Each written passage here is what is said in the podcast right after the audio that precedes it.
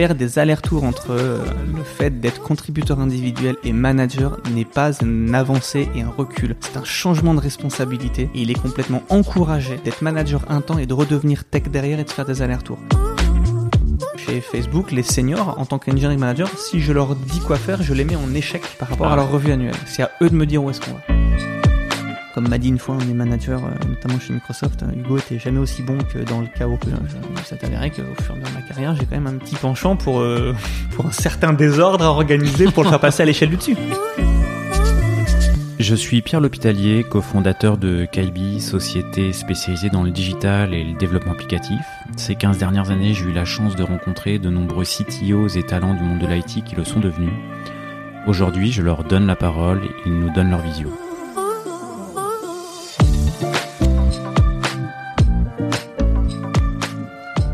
Le programme d'aujourd'hui va être dense. Nous allons parler de pas mal de choses, euh, entre autres de data privacy, d'entrepreneuriat, de multiculturalisme dans les équipes, de culture anglo-saxonne, de GAFA, de start-up. Euh, et pour parler de tous ces sujets, je suis avec euh, Hugo Venturini, qui était il y a peu encore CTO de Quant, un moteur de recherche qui respecte la vie privée et qui est tout fraîchement euh, CTO de Buster AI, qui développe une technologie euh, qui fera sans doute parler d'elle dans les mois et les années à venir, euh, avec une visée de détection des fake news. Donc j'imagine dans, les mois à venir, il va y avoir deux trois sujets, on en reparlera. Euh, eh bien Hugo, euh, merci d'avoir accepté euh, d'avoir accepté l'invitation et de t'émerveiller devant euh, la salle dans laquelle nous sommes. Merci de l'invitation. Effectivement, c'est une bien jolie salle dans laquelle je traînerai bien quelques minutes de plus après l'entretien. Bah écoute, ça sera avec plaisir. Bon, pour les auditeurs, c'est une salle remplie de BD et Hugo apparemment a une culture de BD assez importante également. Et du coup, on a évoqué pas mal de, sujets là. Je viens d'en évoquer pas mal euh, en introduction. Mais avant de parler de tout cela, quand on s'est appelé hier, euh, bah, on a évoqué euh, un sujet, la vie pro des fois qui déborde sur la vie perso, et l'inverse des choix qui de l'un qui influe sur l'autre, l'entremêlage. c'est quelque chose qu'on s'est dit que bah, il y avait peut-être des sujets à évoquer et et je te lancerai bien sur ce sujet-là. Absolument, effectivement, c'est un, sujet dont on a parlé hier. C'est, euh, je te parlais de Taylor Poindexter, qui est euh, engineering manager chez Spotify et qui récemment posait la question sur Twitter euh, de ce que, de ce dont on pouvait se permettre sur nos laptops professionnels quel, euh, quel logiciel on se permettait d'installer. Certains répondaient directement je n'installe rien, la coupure est franche, nette et précise, le boulot c'est le boulot, le perso c'est le perso et ça ne se touche pas. Euh, et là, je me suis rendu compte que j'étais très éloigné de cette façon de faire. Par exemple, euh, j'ai passé les dix dernières années à n'avoir qu'un seul ordinateur, qu'un seul laptop, qui était celui qui m'était fourni par mon employeur, sur lequel je faisais ce qui m'était euh, pro et perso. Euh, puis je me suis rendu compte que c'était pas tout à fait vrai en fait. Il y a un petit truc sur lequel je fais attention, euh, qui m'avait finalement fait acheter un petit laptop, euh, un petit laptop perso, un petit laptop perso, mais genre il y a deux ans, à tout casser, peut-être trois, afin de afin de, récupérer du code source que je ne voulais pas visible de mon employeur. C'est le seul élément sur lequel je peut-être je fais très attention. Tous les autres, euh, je, je, me sers de mon ordinateur euh, professionnel comme pour ma vie perso et ce sans distinction. Sur l'ordinateur, c'est le cas? Sur les boîtes mail, du coup? Alors non, mais j'ai une boîte mail professionnelle et une boîte mail personnelle. Là, par contre, je fais, la, je fais le distinguo. J'ai euh, de quoi discuter euh, de manière, euh, on va dire, synchronisée, de type chat pour la vie perso et pour la vie pro, et ça ne s'entrelace pas. Par contre, et voire même, j'ai une tendance à renvoyer les conversations personnelles sur les, les canaux de communication professionnels quand ça le devient, et inversement ce qui peut parfois surprendre les gens car je, car je vais interrompre une conversation en disant non ça ça appartient et clac je vais la changer euh, mais par exemple, tu vois, euh, mon fil Twitter, il est euh, pro perso. Tu vois, c'est un peu. T'as un compte pour tout, quoi. J'ai un compte pour tout, voilà. Puis c'est moi. Et tu te censures pas, du coup? Si. Si, si, il y a des, il y a forcément des éléments que, que, que, je retiens. Alors sur le compte Twitter parce que c'est la même personne et que du coup je fais attention à ce que je peux raconter. Sur les canaux de communication, euh, j'ai ma, j'ai envie de dire ma personnalité personnelle. j'ai en tout cas une façon d'être et une façon de, d'avancer et de communiquer avec les gens euh, que je vais non pas censurer, mais simplement euh, euh, j'ai plutôt, je dirais, un rôle en tant que manager. C'est surtout depuis que je suis manager d'ailleurs, hein, que ou dans lequel il, il faut incarner un certain rôle, un peu. Je prends un exemple simple. Euh, quand on est euh, ingénieur avec ses collègues et que euh, on balance une vanne à quelqu'un, c'est drôle, ça peut. Quand on l'a fait plusieurs fois, ça commence à peut-être être un petit peu dur. C'est un running gag. C'est un running gag et au-delà du running gag, qu'attend on a l'usure, on a, on a, on a la difficulté de, de, de relationnel qui va s'instaurer. Quand on est manager, on est jugé parti parce qu'on va à la fois euh, pouvoir faire une vanne en tant que tech, on est en face, on rigole, et en même temps, à la fin du, du semestre, c'est nous qui allons juger des performances. Et euh, en tout cas, qui allons, euh, qui allons participer à cette évaluation-là, qui avons entre les mains le salaire, l'avenir euh, momentané de la personne. Et en fait, toute vanne que l'on fait a en fait un poids bien plus lourd.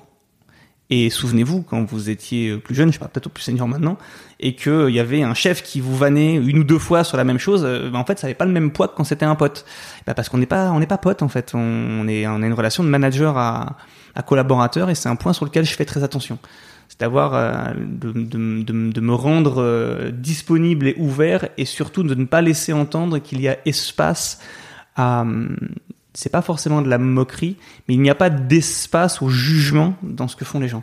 Est-ce que j'ai l'impression de pas être très clair Si, si, c'est très très clair. Ok, très bien. Et donc du coup, ce qui veut dire que dans cette censure, il y a simplement le fait qu'il y a des éléments quand on est, euh, quand on incarne un certain rôle euh, qu'on ne se permet pas de faire ou de dire, tout comme quand on prend la parole en public, euh, on s'arrange pour articuler, finir ses phrases, euh, pas dire n'importe quoi. Ça paraît bête, tu vois, mais en fait c'est c'est vrai. En fait, à chaque étape de ton de ton de ton de, de ton avancée professionnelle, tu incarnes certains rôles qui sont plus ou moins éloignés de ta personnalité. Euh, j'ai envie de dire fondamentale ou en tout cas de ta façon de, de t'exprimer en, en privé et je ne trouve pas euh, que ce soit une mauvaise chose je me remets face au micro, je ne trouve pas que ce soit une mauvaise chose euh, que d'en prendre conscience et de décider de ne pas de, de ne pas dire certaines choses parce qu'elles sortent du cadre et elles ont plus d'impact que ce qu'on pourrait imaginer. Du coup, il faut se censurer de, de temps en temps. Exactement. Ouais, et même si le mot censure, euh, peut-être qu'on pourrait voir, on pourrait peut-être plutôt dire, peut-être qu'on a le droit de, de respecter la personne en face et tout simplement. Tout simplement. Euh, hier, quand on avait parlé de vie pro, vie perso, on avait évoqué la, la, la, les aspects Covid qui avaient justement un peu euh, euh, chamboulé le monde du, enfin voilà, le monde du travail avec du home office et que ça, les limites entre le monde, le monde physique pro et perso euh, avaient été chamboulées. De ton côté, ça a changé des choses? C'est une bonne question. Est-ce que ça a changé des choses? Pas tant pas tant, euh, pas dans ma façon d'utiliser mon seul ordinateur. Ouais. Ça, c'était bon. Euh, pas tant dans ma dans ma dans la segmentation que j'ai de, de, mon espace euh, temporel privé et public. Euh, je, je, fais très attention à pas envoyer de mail à mes collaborateurs euh, à des horaires indus. Je ne me présente pas comme étant au travail à des horaires indus pour ne pas laisser entendre que c'est une belle chose ou une bonne chose de le faire. Ce qui n'exclut pas de le faire. C'est encore très différent. Chacun euh, chacun gère son temps comme il le veut. En tout cas, je pense devrait pouvoir avoir cette occasion de le faire, tout comme son est, tout comme le télétravail est en fait une forme de flexibilité quant à l'espace dans lequel on décide de travailler. Mais ça, c'est, je vais dire, c'est spatial et en fait, d'un point de vue temporel, c'est pareil. Euh, ça a changé. Ça, a changé non pas de mon côté, mais ça a pu changer le regard que je portais sur le sur l'autonomie euh, des gens qui travaillent seuls dans une pièce j'ai passé du temps à me dire qu'en fait, euh, ça n'était qu'une question de, de discipline qu'on pouvait, euh, qu'on pouvait imposer au travers de process ou que les gens avaient naturellement en eux, mais que tout le monde en était capable et pouvait y aller. En fait, euh, ça a pu devenir particulièrement difficile pour certaines personnes. Mais il faut noter que le, le temps du Covid n'est pas un temps de télétravail normal. Si on a fait du télétravail pendant le Covid, on n'a pas fait du télétravail normal. Le télétravail normal, c'est simplement euh, d'être capable d'être à distance de ses collègues, mais ça veut pas dire qu'on est bloqué chez soi une fois qu'on a éteint son ordinateur et qu'on prend pas l'air et qu'on n'a pas des copains et qu'on n'a pas une vie sociale. Donc méfions-nous du jugement sur le télétravail en le comparant au télétravail durant le Covid et durant les confinements. C'est très différent. Et puis c'était du télétravail contraint à 100%, tandis que voilà aujourd'hui on, on, peut revenir euh, et adopter des modes hybrides pour ceux qui veulent euh, préfèrent de l'hybride ou préfèrent rester chez eux ou préfèrent euh, être euh, bah, euh, complètement au bureau quoi. Je suis assez content de constater qu'il y a de plus en plus d'entreprises qui le proposent, de plus en plus d'employés qui vont le réclamer. Et dans le monde de la tech, on a la chance d'avoir la force du côté des employés, ou en tout cas principalement, pas que, mais plus que dans d'autres domaines, ce qui permet d'avoir un, une accélération de, de l'alignement des entreprises sur, la, sur ce que peuvent demander les devs. De plus en plus de freelance, de plus en plus de télétravail, et maintenant il y a plein de gens qui se permettent, qui peuvent se permettre de refuser un emploi parce que c'est sous condition de Exactement, parce que c'est un des critères qu'il faut remplir. Et avant, il était accessoire, c'était un nice to have. Maintenant, ça devient quelque chose euh, qui rentre dans les critères euh, peut-être plus importants. Son espace euh, de travail. Chez, chez Quant, c'était quoi la COP politique? Euh, Quand je suis arrivé chez Ah, Quant, Avant Covid, du coup alors moi je suis arrivé la semaine avant le premier confinement. Ah, Donc déjà, j'ai commencé par un confinement généralisé. Donc déjà, ça, ça m'a, ça m'a, ça m'a calmé euh, en termes de déplacement pour rencontrer les gens. Donc j'ai commencé par les premiers mois uniquement en, en visio avec tout le monde. À, à cette époque-là, Quant, c'était euh, quatre bureaux, euh, plus des personnes en télétravail euh, depuis euh, la côte mé- méditerranéenne et, euh, et Bordeaux. Euh, fast forward, aujourd'hui, l'équipe tech, c'est euh, dans 10 villes, il y a trois bureaux. Voilà, c'est euh, le télétravail est maintenant quelque chose de proposé chez Quant, quelque chose d'établi et quelque chose de, de, j'ai envie de dire standardisé. On a un contrat standard de proposition de télétravail, on a des méthodes de travail qui nous permettent de. Clairement, ça a été ça a été une avancée, j'ai envie de dire assez moderne. Quand je suis arrivé, le télétravail n'était pas la norme chez Quant. Et du, coup, là, tu, euh, tu dis, voilà, je suis arrivé une semaine avant le, le, premier confinement. C'est arrivé à d'autres, mais du coup, c'est quand même un sacré baptême du feu. C'était ton premier poste de CTO Oui, c'était mon premier poste de CTO euh, dans lequel euh, je récupérais une équipe de une soixantaine de personnes. Donc, comme je disais, dans quatre bureaux et donc du coup dans six villes, euh, avec euh, dans la dans l'ensemble des, des métiers représentés euh, front, back, mobile, ops, DevOps, euh, ML. Euh, j'ai presque Ma- machine dire- learning, du coup. Pardon? Machine learning Machine learning, Ouais. absolument. Euh, Il y a quelqu'un, il y a deux personnes qui vont brancher les câbles dans le data center. Il y a du, il y y a toute la stack. Quand je dis full stack, c'est pour le coup vraiment full stack. c'est vraiment jusqu'au câble. Et, euh, et donc du coup, c'était euh, c'était un sacré challenge de récupérer l'ensemble de tous ces sujets-là, euh, sans pour forcément. Pardon. Le challenge était de récupérer tous ces sujets-là, non pas en télétravail, parce que le Non, distanciel ça, est quelque ça, chose ça a que- pas été un. le- la difficulté était l'ensemble des sujets dans une entreprise dont la norme n'était pas le télétravail. D'accord. C'est-à-dire que tout le monde a dû se mettre à bosser en distanciel. Ouais. Et ça, c'est tout, et tout le monde n'avait pas cette habitude. Il y a eu des demandes de gens qui étaient avant dans le même bureau qui m'ont dit est-ce qu'on peut pas mettre des micros en continu pour faire comme si on était côte à côte? Très intéressant. Ah ouais? Et oui, bien sûr. Et pourquoi pas? Encore une fois, le, à chacun trouve sa façon de travailler. Ça ne serait pas la mienne, mais si eux, ça peut les euh, les aider il à avancer. qui- hein. Il y en a qui l'ont fait? Il y en a qui l'ont fait, ouais. Alors ceci dit, je peux te parler d'une entreprise euh, euh, américaine qui a des bureaux à Londres et euh, ils ont euh, des caméras en continu euh, à côté des devs et des écrans en continu. Comme ça, on est presque comme si le mec était à côté avec un écran et, euh, toute la journée on se pointe donc avec le décalage horaire. Mais quand tu arrives vers 14 heures euh, en Grande-Bretagne, tu vois le, le mec qui se pointe. euh, donc alors il est, il doit faire, ça doit faire du 10 heures à, à New York et tu vois que ça soit ah salut petit café. Euh, Ah, ils ont mis ça marrant. en place. Ils ont mis ça en place. Donc le distanciel, mais au bureau, il y a, il y a deux bureaux distanciés. euh, on- ils ont trouvé une mécanique pour. C'est euh, c'est une boîte dans laquelle t'as bossé que Non. C'est euh... Tu veux le nom de la boîte? Bah euh, ouais, je veux bien. C'est Jane Street Capital. D'accord. Ok, ok. Ça c'est très particulier euh, comme. euh, Mais je crois pas que ce soit les seuls. Il y en a plusieurs en fait. En grattant un peu, plusieurs personnes m'ont dit non pas comme des politiques d'entreprise, mais parce que il y a deux employés. Il y a fait, deux mecs qui voulaient le faire quoi. ben voilà, puis qui s'entendent bien, puis qui passent tellement leur temps à, à babler de façon qu'à la fin ils ont fini par le. Parce qu'ils bossent ensemble, pas au sens. Ouais. euh, Mais j'ai vu ça euh, chez, chez Facebook.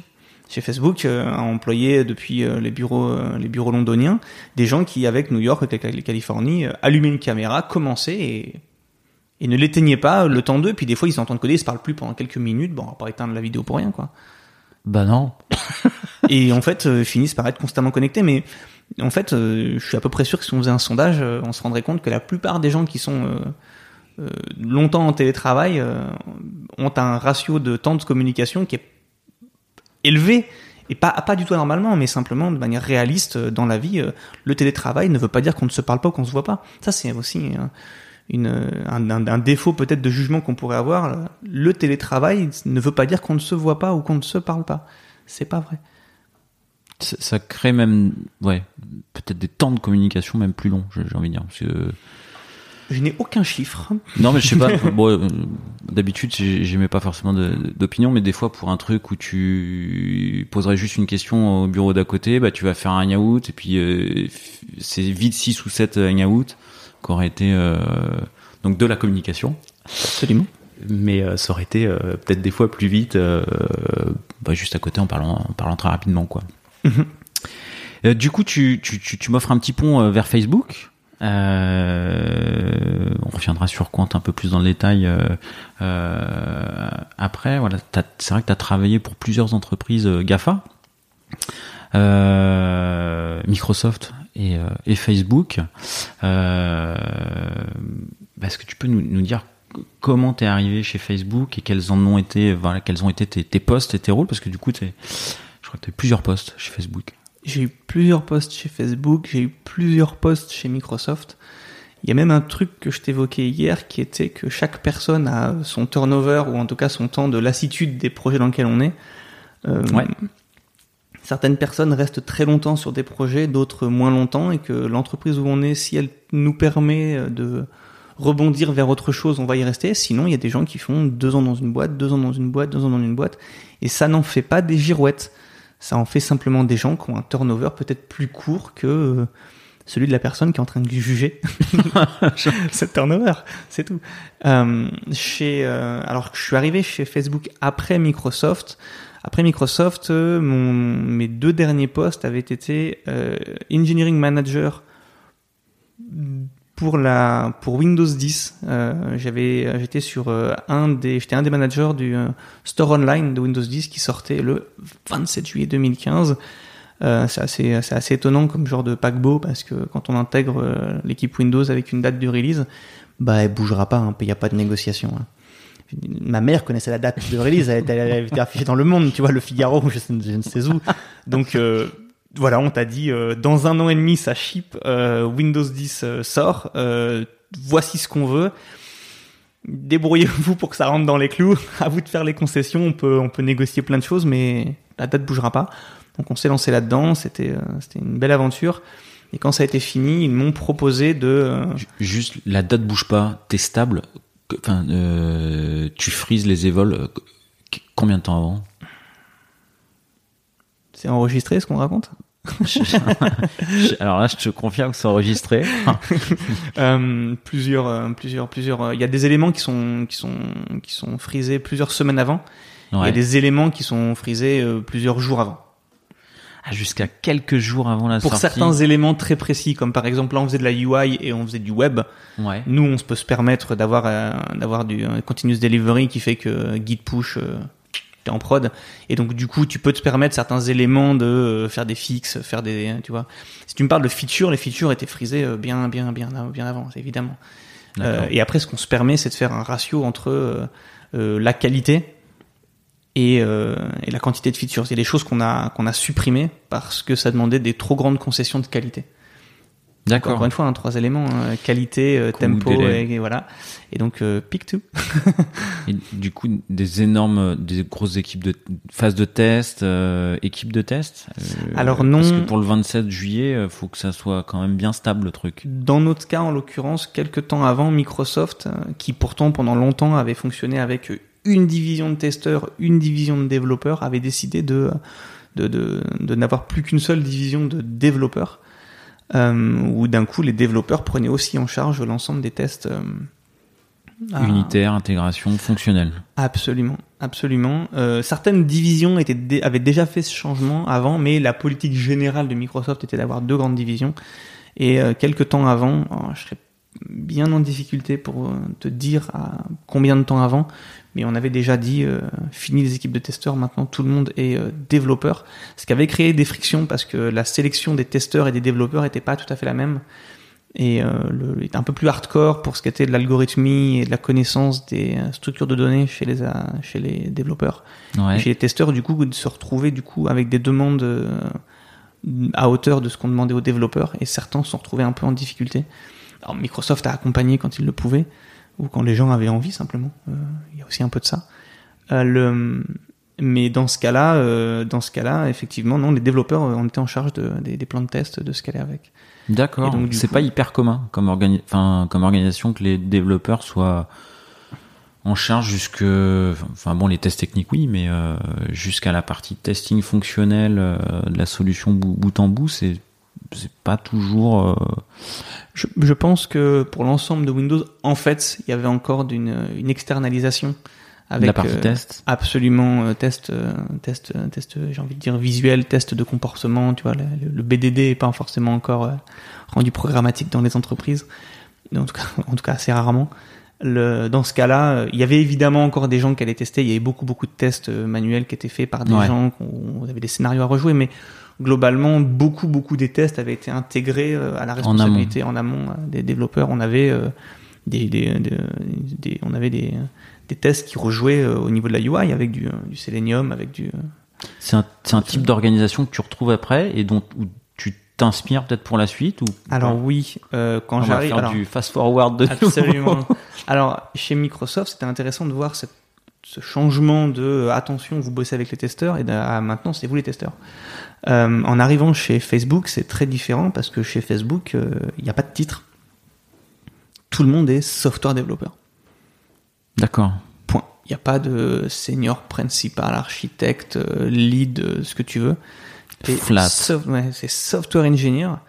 Et euh, quand, euh, quand, euh, quand ton commit est prêt à passer en prod, tu te mets sur, euh, sur IRC. Oui, alors peut-être qu'ils le sont plus maintenant, mais quand j'y étais, c'était encore sur IRC. Tu te mets en direct, on te dit attention, ton commit part en prod, faut que tu sois là pour gérer la merde. Pour gérer quand ça se passe mal. Pardon si tu veux éditer ce que je viens de te raconter. La- mais l'idée, celle-là, c'est que tu es en charge de, de bout en bout euh, de tout ce que tu es en train de faire. Tu as accès à toute la code base, euh, tu peux faire ce que tu veux, tu peux aller taper où tu veux, mais par contre, il y a ton nom dessus. C'est toi. Et quand ça part en prod, euh, c'est toi qui es on call, c'est toi qui es, qui est. D'accord. Ok. Ça, c'est assez funky. Et je suis plus inspiré, beaucoup plus inspiré par la culture d'ingénierie de, de Facebook que celle de, de, de Microsoft. Euh, par exemple, chez Microsoft, on était dans une équipe, euh, le projet était arrêté, la question était posée, qu'allons-nous faire maintenant? On attendait, on trouvait des choses à faire, mais on attendait qu'un projet nous arrive dans l'équipe. Chez Facebook, quand le projet s'arrête, chacun des devs est en charge de se trouver du taf. Donc il y a un job buzz, il y a un Ah job, ouais? il y a- il y a un job board euh, à l'intérieur de dans, dans sur l'intranet. Euh, Tu peux aller, euh, tu peux regarder ce qu'il y a et te dire, Eh, tiens, tiens, tu contactes les gens, je peux réintégrer votre équipe, bah pourquoi pas, on discute, euh, on y va. Ah, c'est incroyable ça, cet Ouais. orga. Ouais. Alors, ce qui exclut pas qu'en fait, euh, en fait, les managers aident, les relations font. Mais euh, chez Facebook, il y, a un- il y a une culture du euh, d'emergency qui est euh, qui est assez forte. euh.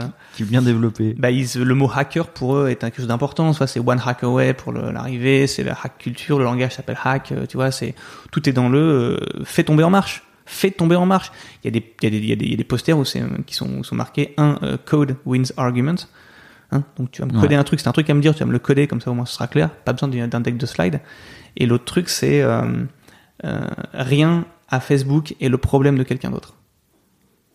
C'est-à-dire que tu vois un truc qui va pas, ça devient ta responsabilité, t'as qu'à pas le voir. Non, je dirais pas ça, mais voilà, tu vois quelque chose, tu peux le faire. Tu t'as, t'ouvres un, t'ouvres un, tu contactes les gens, t'ouvres un, t'ouvres un bug, euh, tu t'ouvres un ticket, tu, tu le corriges toi-même. Euh, Il y a, c'est un monolithe. Quand je suis parti, il faisait un million de fichiers.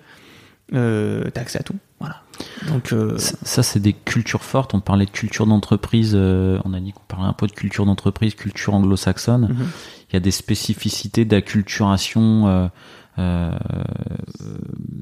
chez Microsoft et chez Facebook. Enfin voilà pour parce que là c'est assez fort quoi comme comme mode de fonctionnement. c'est marqué. Ouais. Co- comment comment ça fonctionne? Le, le multiculturalisme et l'acculturation. C'est c'est intéressant le- parce que pour pouvoir, du coup, je vais rebondir sur ce que je disais avant.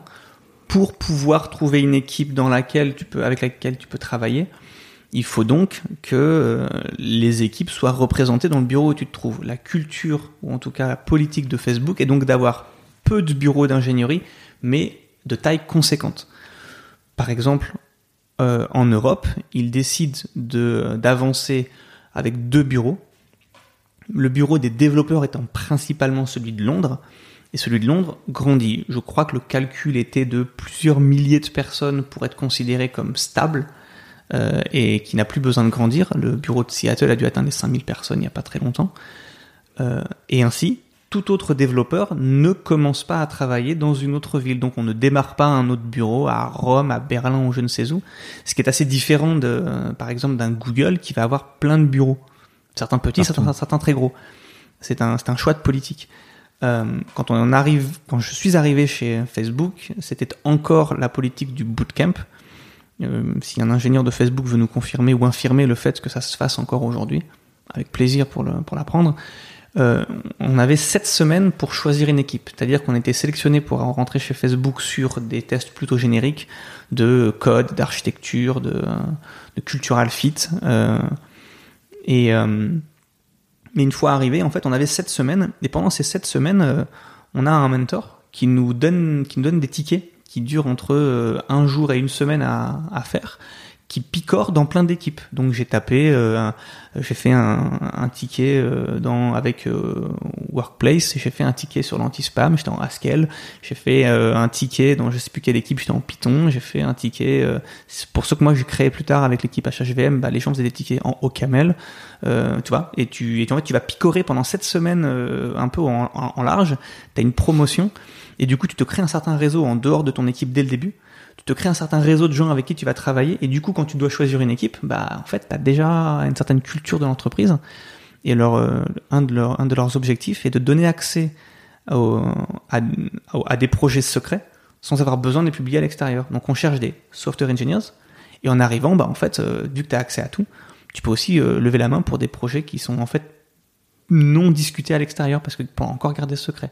Alors que sinon, ils pourraient mettre des euh, job posts pour euh, Workplace, pour euh, Facebook de Blue App, tu vois, ou Instagram ou ce que tu veux, puis tous les projets secrets bah, seraient un peu réservés aux gens qui arrivent en fait. Ou alors on irait chercher des gens sans leur demandant de ne pas le raconter. Et, tu dis, bon, quand tu arrives, tu as cette semaine pour aller picorer un peu partout et mhm. choisir ton projet. Est-ce que tu choisis ton projet ou est-ce qu'il faut aussi... Enfin, c'est bilatéral, j'imagine? Bien entendu. Donc il y a il y a aussi, j'ai envie de dire, l'image d'Épinal.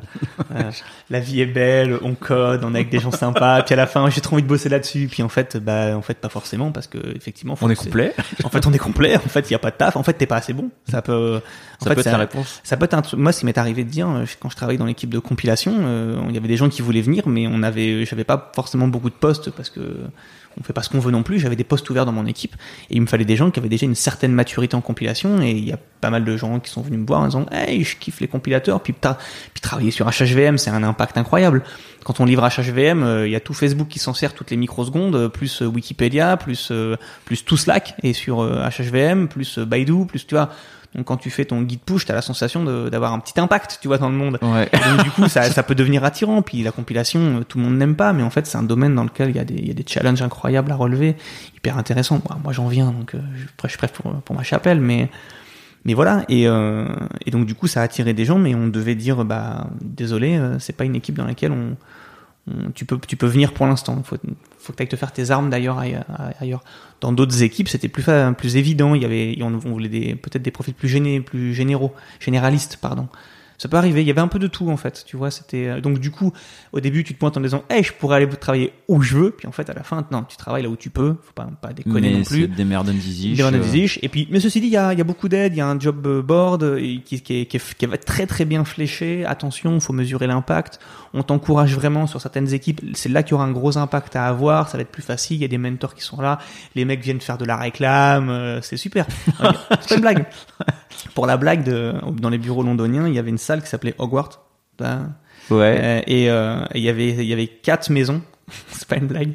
Il y avait quatre maisons et euh, il y avait une des journées du, du pendant le bootcamp où les, tous les bootcampers qu'on était en train de chercher des équipes venaient et t'avais les leads des différentes maisons qui venaient et qui venaient prêcher pour leur chef. Si vous venez chez nous, on bosse là-dessus, ça va être intéressant. Et voici les postes qu'on a ouverts, c'est là qu'on vous encourage à venir, c'est super intéressant. C'était c'était assez fou. C'est vraiment un immense mercato hyper intéressant et ça taffe hyper bien. C'est encadré. J'ai vraiment passé un excellent moment là-dedans. c'était vraiment vraiment vraiment chouette, mais ça ne convient pas à tout le monde. Et du, du coup, toi, tu euh, bon, as démarré en tant que dev. Et tu... Alors, j'étais manager chez euh, Microsoft et je suis rentré comme dev chez Facebook. J'ai été dev pendant 8 mois et après, je, pendant 10 mois, et après, je suis redevenu manager t'es rentré comme dev chez Facebook pour rentrer chez Facebook parce que tu avais envie euh, c'est tu vois c'est un retour arrière vers euh, de l'opérationnel technique après avoir fait de l'engineering management. Ceci n'est pas un retour en arrière. Il ah. faut arrêter avec ça.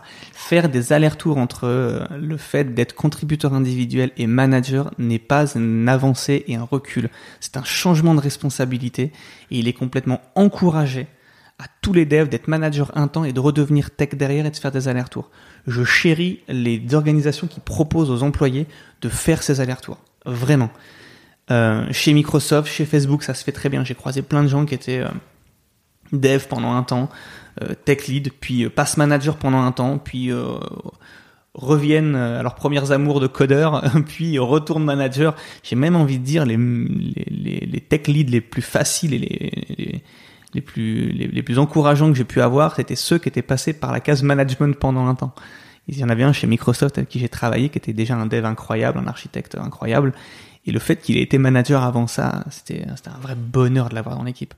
Pourquoi Parce qu'il avait une notion des problématiques que je pouvais avoir. ça paraît bête, mais du coup, il, il arrivait à prévoir des trucs qu'il voyait venir. Il me dit bon, là Hugo, tu vas droit dans, pas dans le mur, mais là tu vas droit vers une période qui va être difficile. Bouge pas, je m'occupe de ça. Et il me prenait du taf en tant que tech lead, de son rôle de lead, où euh, il me mâchait, il me pré-mâchait des choses qui étaient, euh, qui étaient en fait dans son rôle, mais il me l'annonçait et il le voyait venir. Et j'ai envie de dire, il avait, il avait un peu, il avait une vision euh, assez large. C'était vraiment hyper incroyable. Et donc étant chez, euh, chez, chez Microsoft, au bout de 5 ans, euh, Facebook me mettait des, des coups de bâton dans les côtes en disant Ah, viens, allez, viens, ça va être sympa. Et euh, ils, ils ont pas menti, hein, c'était vraiment sympa.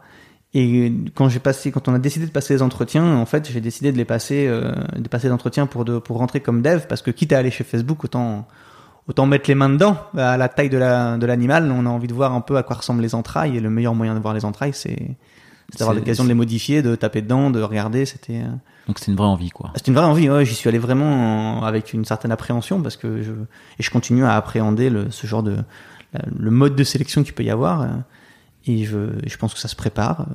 Tout le monde, certains me disent, bah moi je les prépare pas et je les passe. tant mieux pour toi. C'est tant mieux pour toi. Ou en tout cas, euh, peut-être que ça te convient mieux, mais je pense que ça se prépare. Il y a des manières plus évidentes et plus euh, plus plus efficaces de les préparer et mais que mais moi ça m'a généré un certain certaine appréhension. Puis on arrive là-dedans euh, dans ce monde euh, de, avec des chiffres incroyables. Quand on regarde le nombre de connexions à, la minute à la journée à la seconde c'est pas des chiffres qu'on manipule d'habitude. tu les as en tête les chiffres de l'époque? Bah les chiffres de l'époque on est on avait passé depuis pas très longtemps les 2 milliards de, de daily active users. Donc il y avait 2 milliards de personnes qui tous les jours revenaient utiliser euh, ce qui euh, faisait euh, donc plusieurs euh, plusieurs milliards de connexions, euh, plusieurs. Euh, ouais, c'est fou. Ah, j'ai plus les chiffres exacts, mais voilà, le, chiffre de user était celui-là. À l'époque, euh, il y avait dont, voilà, c'est pour le, et sur l'ensemble des utilisateurs, c'était dont 80% mobile. Et sur ces 80% mobiles, dont 80% sur Android. Et sur ces 80% Android, dont 50% sur des Android vieux de plus de 4 ans. Ah, il fallait un peu de rétrocompatibilité. Il fallait un peu de rétrocompatibilité et le, les équipes, les équipes mobiles étaient euh, étaient assez bien, assez bien organisées et assez incroyables en termes de, de, gestion du coup de la diversité. Parce qu'autant iPhone, ils sont pas, il n'y en a pas tant que ça, puis il faut le faire quand même. C'est pas si facile, mais il faut le faire. Autant le, le la fragmentation Android est un casse-tête. Euh, euh, à la fois challenge intéressant et en même temps fatigant, tu vois. T'as dû en gérer en tant que en tant que M, toi, du coup? Alors pas en tant que M, mais en tant que dev, quand j'étais chez Xbox, euh, on a travaillé, j'étais dans l'équipe qui faisait le l'application euh, Xbox Music. Ouais. En autre bateau euh, incroyable dans lequel on, peut être, c'est 13 novembre 2013, sortie de la Xbox One. J'étais dans l'équipe Xbox depuis Paris et on travaillait sur l'application mobile. C'est une date qui change pas non plus. C'est un peu le même genre. Alors si tu veux un truc très rigolo, je crois que c'était au large de l'Australie. Ils avaient une immense piscine. c'était, je crois, la Donc ils avaient calculé, je crois que c'est le premier endroit où on pouvait vendre une Xbox. euh, or c'était la date était sortie, donc avec euh, voilà avec les, avec les time zones faisait que et donc la première Xbox qu'ils pouvaient vendre, ils l'avaient euh, mis dans un coffre dans une piscine euh, de requins. et, et ils filmaient ça en disant la première Xbox elle est bien protégée par des requins. C'était un, marketing incroyable. Dans Paris ils avaient euh, il y avait un hôtel qui s'appelait euh, ils avaient il y avait cinq chambres qui avaient été redesignées aux, aux couleurs des cinq jeux qui sortaient les premiers jeux qui sortaient avec donc Forza par exemple ils avaient bloqué Times Square avec les voitures de Forza. Enfin, tu vois, marketing développé. Et toi, t'es là dans, ce- t'es à la fois personne et à la fois il y a une forme de fierté à pouvoir être embarqué dans une Dans cette aventure. dans cette aventure là. Ouais, ouais. Et donc là, dans ce cas-là, on faisait euh, l'application Android avec une équipe euh, vraiment vraiment top. Euh, on a on a on, garde un excellent souvenir d'organisation de et de, et de, et de travail euh, d'équipe. C'est vraiment un travail d'équipe. L'équipe, je pense, est un des éléments essentiels euh, dans ce travail-là. Et on, et on a, on a, on est arrivé au bout à la bonne date. C'était chouette. Je, reviens sur, sur, Facebook rapidement sur le parce que tu as parlé un peu de comment ça se passe en tant que développeur chez Facebook. Euh, voilà, des merdes de allez vous trouver du boulot et puis euh, il y a des EM qui prêchent la bonne parole et mon projet c'est cool mais voilà. Mais euh, le cadre de euh, le rôle de l'engineering manager chez Facebook, euh, est-ce qu'il est justement hyper cadré pour, euh, enfin, est-ce que c'est très cadré pour euh, faire en sorte que cette culture vive, ou est-ce que tu as de la, li- de la latitude, t'as apporté des trucs toi dans dans la manière de ou pas, ou est-ce que t'as tu as vécu le truc quoi? J'ai la sensation d'avoir apporté des choses. Maintenant, c'est le- alors je vais faire attention de paraître caricatural parce qu'il y a beaucoup de subtilité là-dedans et même dans ce que je t'ai raconté, je me rends compte dans la façon dont tu me le retranscris que tiens, peut-être qu'on pourrait nuancer ce propos-là ou quoi, mais c'est grosso modo effectivement le, la façon dont ça se passe. Quand on arrive chez Facebook, on a sept semaines euh, dans lesquelles on est dans le bootcamp et dans ce bootcamp, euh, en fait, on a des, on a des cours. On a des cours de, de- on, a, on a des tutoriaux, on a des rencontres, on a plein de choses, on clôt des bugs, on travaille avec des gens, on n'est jamais laissé tout seul. On est très accompagné parce que euh, il y a euh, un vocabulaire interne, il y a des méthodologies, il y a des, euh, il y a une culture, une façon d'être, j'ai envie de dire, et de d'avancer, qui rend les choses plus faciles. Quand on se met à contre-courant d'une d'une culture d'entreprise, ça peut rendre les choses très difficiles. Il y a des choses qu'on peut voir évoluer, mais quand on est à contre-courant, ça, ça peut être difficile, et le but c'est de rendre les choses faciles. Donc, on, on accompagne l'ensemble des nouveaux employés à embrasser une certaine façon de travailler, une certaine façon, pas d'être, mais une certaine façon d'avancer, euh, une certaine façon de travailler, certains, certains, certains, certains éléments. Euh, et à l'inverse, euh, il y a tout de même des gens qui arrivent avec leur culture, des bureaux dans différents pays qui n'ont pas forcément la même façon de travailler. Il y a aussi du coup des, formations à l'inclusion, des formations à la diversité, des formations à la, j'ai envie de dire, au- à, à faire un pas vers l'autre dans sa façon d'être. Alors si ce n'est déjà rien que, j'ai envie de dire rien que entre occidentaux, entre euh, les introvertis, euh, les extravertis, les euh, et toute la bande, ça paraît bête, mais tu Ouais. vois le et puis alors syndrome de l'imposteur, tu veux qu'on en parle? Ouais, je veux bien. Alors ça c'est un, ça c'est un vrai truc. Chez Facebook, il est estampillé, on en parle sans complexe. Quand je suis arrivé, c'est bon alors euh, la moitié d'entre vous avait syndrome de l'imposteur, l'autre moitié vous l'aurez bientôt. Waouh, waouh, waouh, comment ça? C'est non mais ça va vous arriver, c'est normal, c'est attendu, euh, c'est espéré presque parce que ça veut dire que vous Tout le monde là non, tout le monde l'a pas. Il y a plein de, il y a plein de gens qui l'ont pas. J'ai même pas de chiffres à te donner, mais le discours officiel Ouais. était de dire, on a, t'as mieux fait de dire à tout le monde vous l'aurez et que d'autres te disent, bah moi je l'ai pas eu, plutôt que de dire à tout le monde vous l'aurez pas, puis ceux qui l'ont, du coup ils sont tout seuls. Donc du coup t'as Ouais. mieux fait de te mettre du, du clan dans, dans le camp de- d'accompagnement de, ceux qui l'ont, puis ceux qui l'ont pas, bah tant mieux pour eux, tu vois. C'est Ouais. grave. Mais donc du coup ils, ils, ils surjouaient un peu ce truc-là, tu vois. C'est après c'est une culture à l'américaine, il y a avec beaucoup de, beaucoup de, est-ce que je peux dire avec beaucoup de marketing? Je pense qu'il y a un- Accompagnement, marketing. C'est ça. Mais j'aime que j'aime que j'aime à la fois bien et qui aussi peut être un peu horripilant parce que c'est une culture et une façon d'être. C'est très américanisé. On a beau dire qu'ils s'adaptent au pays là où ils sont, globalement ils sont très américanisés. La culture est très américaine dans l'entreprise. Et euh, donc il y a des choses qui se font, d'autres qui se font moins, d'autres qui peuvent surprendre. Euh, Et donc on peut ne, ne, ne pas s'y retrouver malgré l'intérêt du travail. Et du, coup, toi, en tant que ma- engineering manager, t'es, accompagné. Bon, t'as pas mal de formations et du coup, ça te facilite la vie pour. euh, euh, ça t'a aidé pour gérer le multiculturalisme qu'il y a dans, dans les équipes? Énormément. énormément parce que il y a des déjà il y a des engineering managers de toutes les nationalités.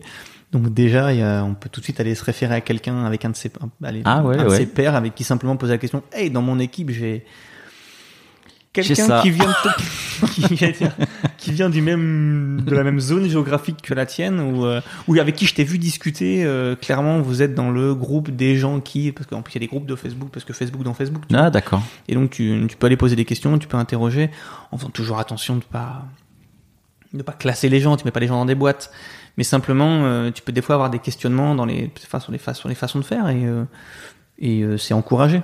J'ai envie de dire d'aller se renseigner, d'aller poser des questions, de sans tu vois avec faisant toujours attention de pas de pas tomber non plus dans la caricature. Et parce qu'à la fois euh, il y a une exigence euh, en tant qu'employé, comme je disais tout à l'heure, tu es là pour incarner un certain rôle. Donc euh, si culturellement euh, il est de bon ton de et là tu me donnes n'importe quel exemple claqué au sol mais si culturellement il est de bon ton de en fait au travail ça ne se fait pas euh, si par exemple un truc un truc un peu peut-être un peu un peu idiot mais euh, chez Facebook les seniors en tant qu'engineering manager si je leur dis quoi faire je les mets en échec par rapport Ah à leur revue annuelle c'est à eux de me dire où est-ce qu'on va si je commence à dire à un senior où est-ce qu'on va et si je commence à lui faire une partie de cet élément de travail je suis en train de le mettre en échec par rapport à, son, à sa revue annuelle. Dans d'autres entreprises ou dans certaines cultures, il est normal que le chef dise où est-ce qu'on va. Donc, ah, il a- c'est très très. Et ça, Ah, c'est des éléments de culture très très forts, quoi. absolument. Et donc du coup, il faut encourager les gens, il faut accompagner les gens pour devenir senior en disant, en tant que senior, il faut que tu prennes des décisions, il faut que tu, il faut que tu, J'ai faut que plus tu t'engages. dire et enfin, le plus grand, enfin, je te mets en échec si je te dis un truc, quoi. C'est peut-être pas ça, mais en tout cas, ce qui est sûr, c'est qu'il faut que tu sois euh, partie prenante dans les décisions qu'il y a à prendre. Il faut que tu embarques les gens. Il faut qu'on ait avoir du, du soft leadership. C'est euh, c'est lead by influence. Lead by example et lead by influence. C'est-à-dire que, par exemple, j'ai eu une formation en arrivant en tant que senior euh, développeur. Comment avoir de l'influence sans être euh, le manager de la personne à- qu'il faut embarquer? Parce que finalement j'ai pas de poids, je peux pas lui dire bah, Ouais. c'est obligatoire. Enfin, d'ailleurs, ceci dit, je suis dire complètement contre le management par par, euh, par argument d'autorité. T'as toujours mieux fait d'avoir des gens convaincus que c'est la bonne direction parce qu'ils iront encore plus vite que toi parce que normalement on a des gens encore plus forts que soi et ça c'est trop bien. Mais le, le truc c'est qu'en fait euh, quand on n'est pas manager et qu'il faut convaincre les gens d'avancer et ça se ça se fait avec euh, ça se travaille, ça s'apprend, ça se ça se nourrit et en tant que manager, euh, il faut pousser les tech leads à, à prendre des épaules, à, il faut il faut les challenger, il faut les embarquer, il faut aussi faire ça. C'est un c'est un rôle qui est que je trouvais très très formateur. Ok, bah écoute, euh, ouais, non, Facebook, euh, bah, j'en apprends et ça, a dû être assez inspirant. Tu nous diras un tout petit peu plus tard euh, si tu as réutilisé ou certaines choses bah, chez, chez Quant après. Euh, moi, je vais avoir une petite dernière question quand même par rapport à Facebook avant de passer euh, peut-être à, Quant ou ton expérience entrepreneuriale. Bon, chez la data privacy, c'est vrai quand on est chez Facebook, il y a pas quand même pas mal de bah, euh, Facebook nous connaît mieux que nous-mêmes. Alors, euh, et, et, euh, comment ça se gère chez Facebook? Alors, je peux ne parler que de la division développeur. Ouais, Comme je te disais tout à l'heure, quand on arrive, euh, quand je suis arrivé, j'ai accès à deux immenses repos de, de, de code. Un premier qui est tout le back-end et toute la, tout le web. Donc, comme je te disais, qui est, euh, qui est, qui est fait en hack. Euh, il y avait encore des éléments de PHP qui traînaient, mais j'étais dans une équipe dont le rôle était de supprimer le PHP. Euh, le, donc tu as accès à tout, tu peux voir ça. Le, chacun, on a des serveurs, donc euh, il y a une politique de zéro code sur laptop. Donc dès que tu veux coder, euh, tu te connectes à un serveur sur lequel il y a le code, par VPN. Euh, tu peux coder dessus, tu as du coup ton URL où tu vois ce que tu es en train de faire. Et tout ce que tu développes, tout ce que tu regardes, c'est sur la DB de prod. d'accord. Donc, quand tu ouvres le, la- le codebase de Facebook qui, roule- qui est en train de s'exécuter localement sur ton serveur, euh, tu tapes sur la, sur la DB de prod. Donc, il m'est arrivé d'être sur Facebook depuis un, un- un- une instance de Facebook que j'avais modifiée, que j'avais mis, euh, j'avais changé des boutons, j'avais euh, changé la couleur, j'avais, tu vois, tu t'amuses. Histoire de voir. C'est pas fréquent, ça, Ça, ça paraît, ça paraît fou. J'aurais dû prendre des photos de ce truc-là. Et euh, mais bon, voilà. Mais tu peux, tu peux jouer en tout cas localement. Mais ça compte, c'est la DB de prod. Euh, tu as donc accès à, à la DB de prod. Ouais. avec ton code, euh, avec une politique euh, très sèche. Si tu vois une information que tu n'es pas censé voir, tu es licencié dans la demi-heure, le temps qu'on t'attrape dans le couloir. C'est ultra rapide, ultra sec et tout te tombe dessus. Je l'ai vu faire une fois. Euh, C'était euh, une rapidité exemplaire, tout est monitoré, tout est, tout est vérifié. Le but, en fait, est de fluidifier la capacité de travail et la productivité des ingénieurs en leur donnant certains pouvoirs. Mais avec les pouvoirs pouvoir, ouais. viennent les responsabilités. Et donc, du coup, le but est de ne pas ralentir les devs en les chaperonnant de trop avec des barrières. Le but est d'augmenter leur responsabilité en explicitant clairement leur responsabilisation. Et donc, du coup, parmi les éléments que l'on fait lors du bootcamp au début, c'est qu'on nous répète bien, on nous montre comment faire, on nous dit bien, voilà, maintenant que vous l'avez fait une fois, si vous le faites une fois, ce ne sera pas une erreur, c'est que vous aurez choisi de le faire. Mais si vous le faites, Et vous aurez une demi-heure. Ça, je dis une demi-heure. Je pense Ouais, que des non. fois ça peut être plus rapide. Des fois c'est parce qu'il y a, l'ascenseur à prendre pour, pour attraper le mec, mais c'est pas une blague. C'est, euh, c'est, ça peut être vraiment. En tout cas, c'est, c'est, c'est tout de suite. Dès que c'est vu, c'est tout de suite. Tout s'arrête. Clac, les, les, tout est coupé, tout s'arrête, machin. On a vu la personne. Parce que quand il y a doute, il y a le temps de s'expliquer quand même. hein. Ouais. Il y a le temps de s'expliquer. Mais euh, Quand il n'y a pas de doute. euh, mais ouais, effectivement, quand il n'y a pas de doute, euh, et ce- voilà, ça se, c'est la, la politique est vraiment très très très très forte et euh, très appuyée et très très sèche. D'ailleurs, quand on doit débugger quelque chose, quand on devait débugger quelque chose sur Facebook, euh, et que c'était euh, parce que des fois on est obligé de se connecter au nom de quelqu'un pour pouvoir reproduire le bug, parce qu'on veut faire un- simplement reproduire pour essayer de voir si on arrive à, à le comprendre. Ça peut être avec en, en, prenant le compte de quelqu'un. Ouais. Euh, il fallait euh, un avoir l'accord de la personne et deux euh, que ce soit quelqu'un qu'on ne connaisse pas du tout, ni de près ni de loin. Et de loin, ça veut dire. euh, Enfin, comment. Oh, je me souviens plus, mais alors clairement pas un de mes amis sur Facebook, clairement Ouais. pas un ami d'amis sur Facebook. Euh, S'il y a moyen de voir quelqu'un de la même ville, enfin en gros, en gros, encore une fois, dans le doute, abstiens-toi, a dit le sage. Et donc dans ces cas, dans le moindre doute, Je fais pas. tu, tu le files à quelqu'un. On est assez dev pour dire tiens, tu sais quoi, celui-là, je, je te dis que je le prends pas parce que c'est douteux. Fais-le toi. Clairement, tu, et puis tu le passes à quelqu'un qui est en Californie euh, et qui a grandi euh, au fin fond de l'Iowa, et puis t'es bien. Tu vois. Il connaît personne de tes amis de, Est-ce que c'est. euh, du Luberon. Du coup, de. Euh, Est-ce que c'est euh, quelque chose que parce que là encore c'est culturel et c'est enfin, c'est un parti pris de dire ok je donne beaucoup de responsabilités, beaucoup de possibilités et du coup euh, quelque chose, voilà euh, possibilité, responsabilité, devoir et puis euh, sanctions possibles. Mhm. Chez Quant, du coup, quand c'est toi qui, qui est CTO, est-ce que c'est une politique que tu as adoptée aussi? De, de donner le maximum de, de responsabilités, de possibilités euh, pour fluidifier et améliorer la productivité des équipes ou euh, tu t'en es inspiré ou pas? Alors, je m'en suis inspiré. On n'en est pas à ce, niveau-là pour, pour diverses raisons déjà de, culture et il y a un aspect euh, euh, parfois légal qui est un peu encore un peu différent. Simplement parce que tout ce que je t'ai raconté, j'étais employé de Facebook en Grande-Bretagne. Hum, Les employés français sont protégés de manière bien différente que les anglo-saxons. Ce qui, tu vois, on n'a pas la même fluidité d'entrée-sortie des entreprises au bon vouloir de l'employeur. On est, ce qui est une, ce qui est une bonne chose, ceci dit. Hein, je, loin de moi l'idée de, d'aller à l'encontre de cette chose-là. Ce que je suis en train de dire, c'est que, c'est que, c'est que, par contre, du coup, ça fait un, ça, les, Facebook, par exemple, appréhende à avoir plus d'employés euh, en France. pour, euh, Pour des raisons, pour pour, des raisons- pour diverses raisons légales. Parce que ça se gère pas de la même manière et qu'ils savent pas forcément faire. Mais revenons-en à ce qu'on disait sur Compte. Euh, alors Compte, quand je suis arrivé, il y avait une certaine culture d'entreprise. Euh, et euh, pendant les 18 derniers mois, on a, on a, on l'a fait évoluer, on a avancé. Donc par exemple, euh, on a plus de télétravail aujourd'hui. ouais l'organisation des équipes est très est très très différente. Le travail et la façon de travailler est aussi très différente. Le, il y a plusieurs choses qu'on a qu'on a fait évoluer et euh, une des premières choses que j'ai fait en arrivant, ça a été d'instaurer un Q&A euh, toutes les semaines Q&A. Euh, euh, question-réponse. Question, pardon. Voilà. Ouais. Euh, avec tout- tous les tous les collaborateurs de l'équipe tech devant lesquels je m'engageais à répondre aux questions. Et si je ne sais pas, je dis je ne sais pas, et je leur demande de me tenir comptable, de revenir avec la réponse. Ce qui ce qui rend du coup une, une immense transparence.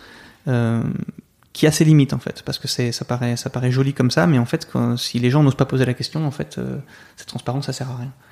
Donc il fallait aussi euh, amener la possibilité de poser ces questions. Il faut aussi il m'a fallu aussi travailler aussi sur un certain vocabulaire pour pouvoir être sûr que les choses soient entendues ou comprises parce que encore une fois quand on est le chef ce qu'on dit a pas le même poids on s'en rend pas compte mais ça a pas le même poids donc il m'est arrivé de dire des choses euh, qui, ont, qui ont généré beaucoup de beaucoup de remous parmi les équipes Euh, mes managers euh, revenaient en disant Hugo hier t'as dit ça au Q&A ça Putain, ça fait des vagues ça fait des vagues ah bon euh, ah bon qu'est-ce que j'ai dit on revient dessus non je ne pourrais pas te donner d'exemple tu peux, tu peux- ok. Évidemment pas, parce que si ça a fait des vagues, ce sont des choses qui sont potentiellement euh, un peu délicates dans l'entreprise et qui sont que je préfère garder du coup. Ok. Non, c'est un point important. Euh, donc voilà, donc le, but ça avait été de ramener de la transparence. Euh, j'ai instauré euh, cette double hiérarchie euh, propre, euh, en tout cas que j'ai pu découvrir dans les Gafa, dans lequel euh, le- il y a une, une- un, un chemin de carrière technique d'évolution dans lequel on passe de junior à plus senior ou un chemin où, dans lequel on devient manager. Et le passage de développeur à manager est un changement de responsabilité. Mais c'est pas mieux ou moins bien. Donc il n'y a pas d'évolution de salaire. Le salaire est, est, euh, est- le salaire est indexé sur le niveau technique. Ce qui veut dire qu'un dev qui veut gagner plus d'argent, eh ben il faut juste qu'il devienne juste. Il faut qu'il devienne meilleur techniquement et pas qu'il devienne manager.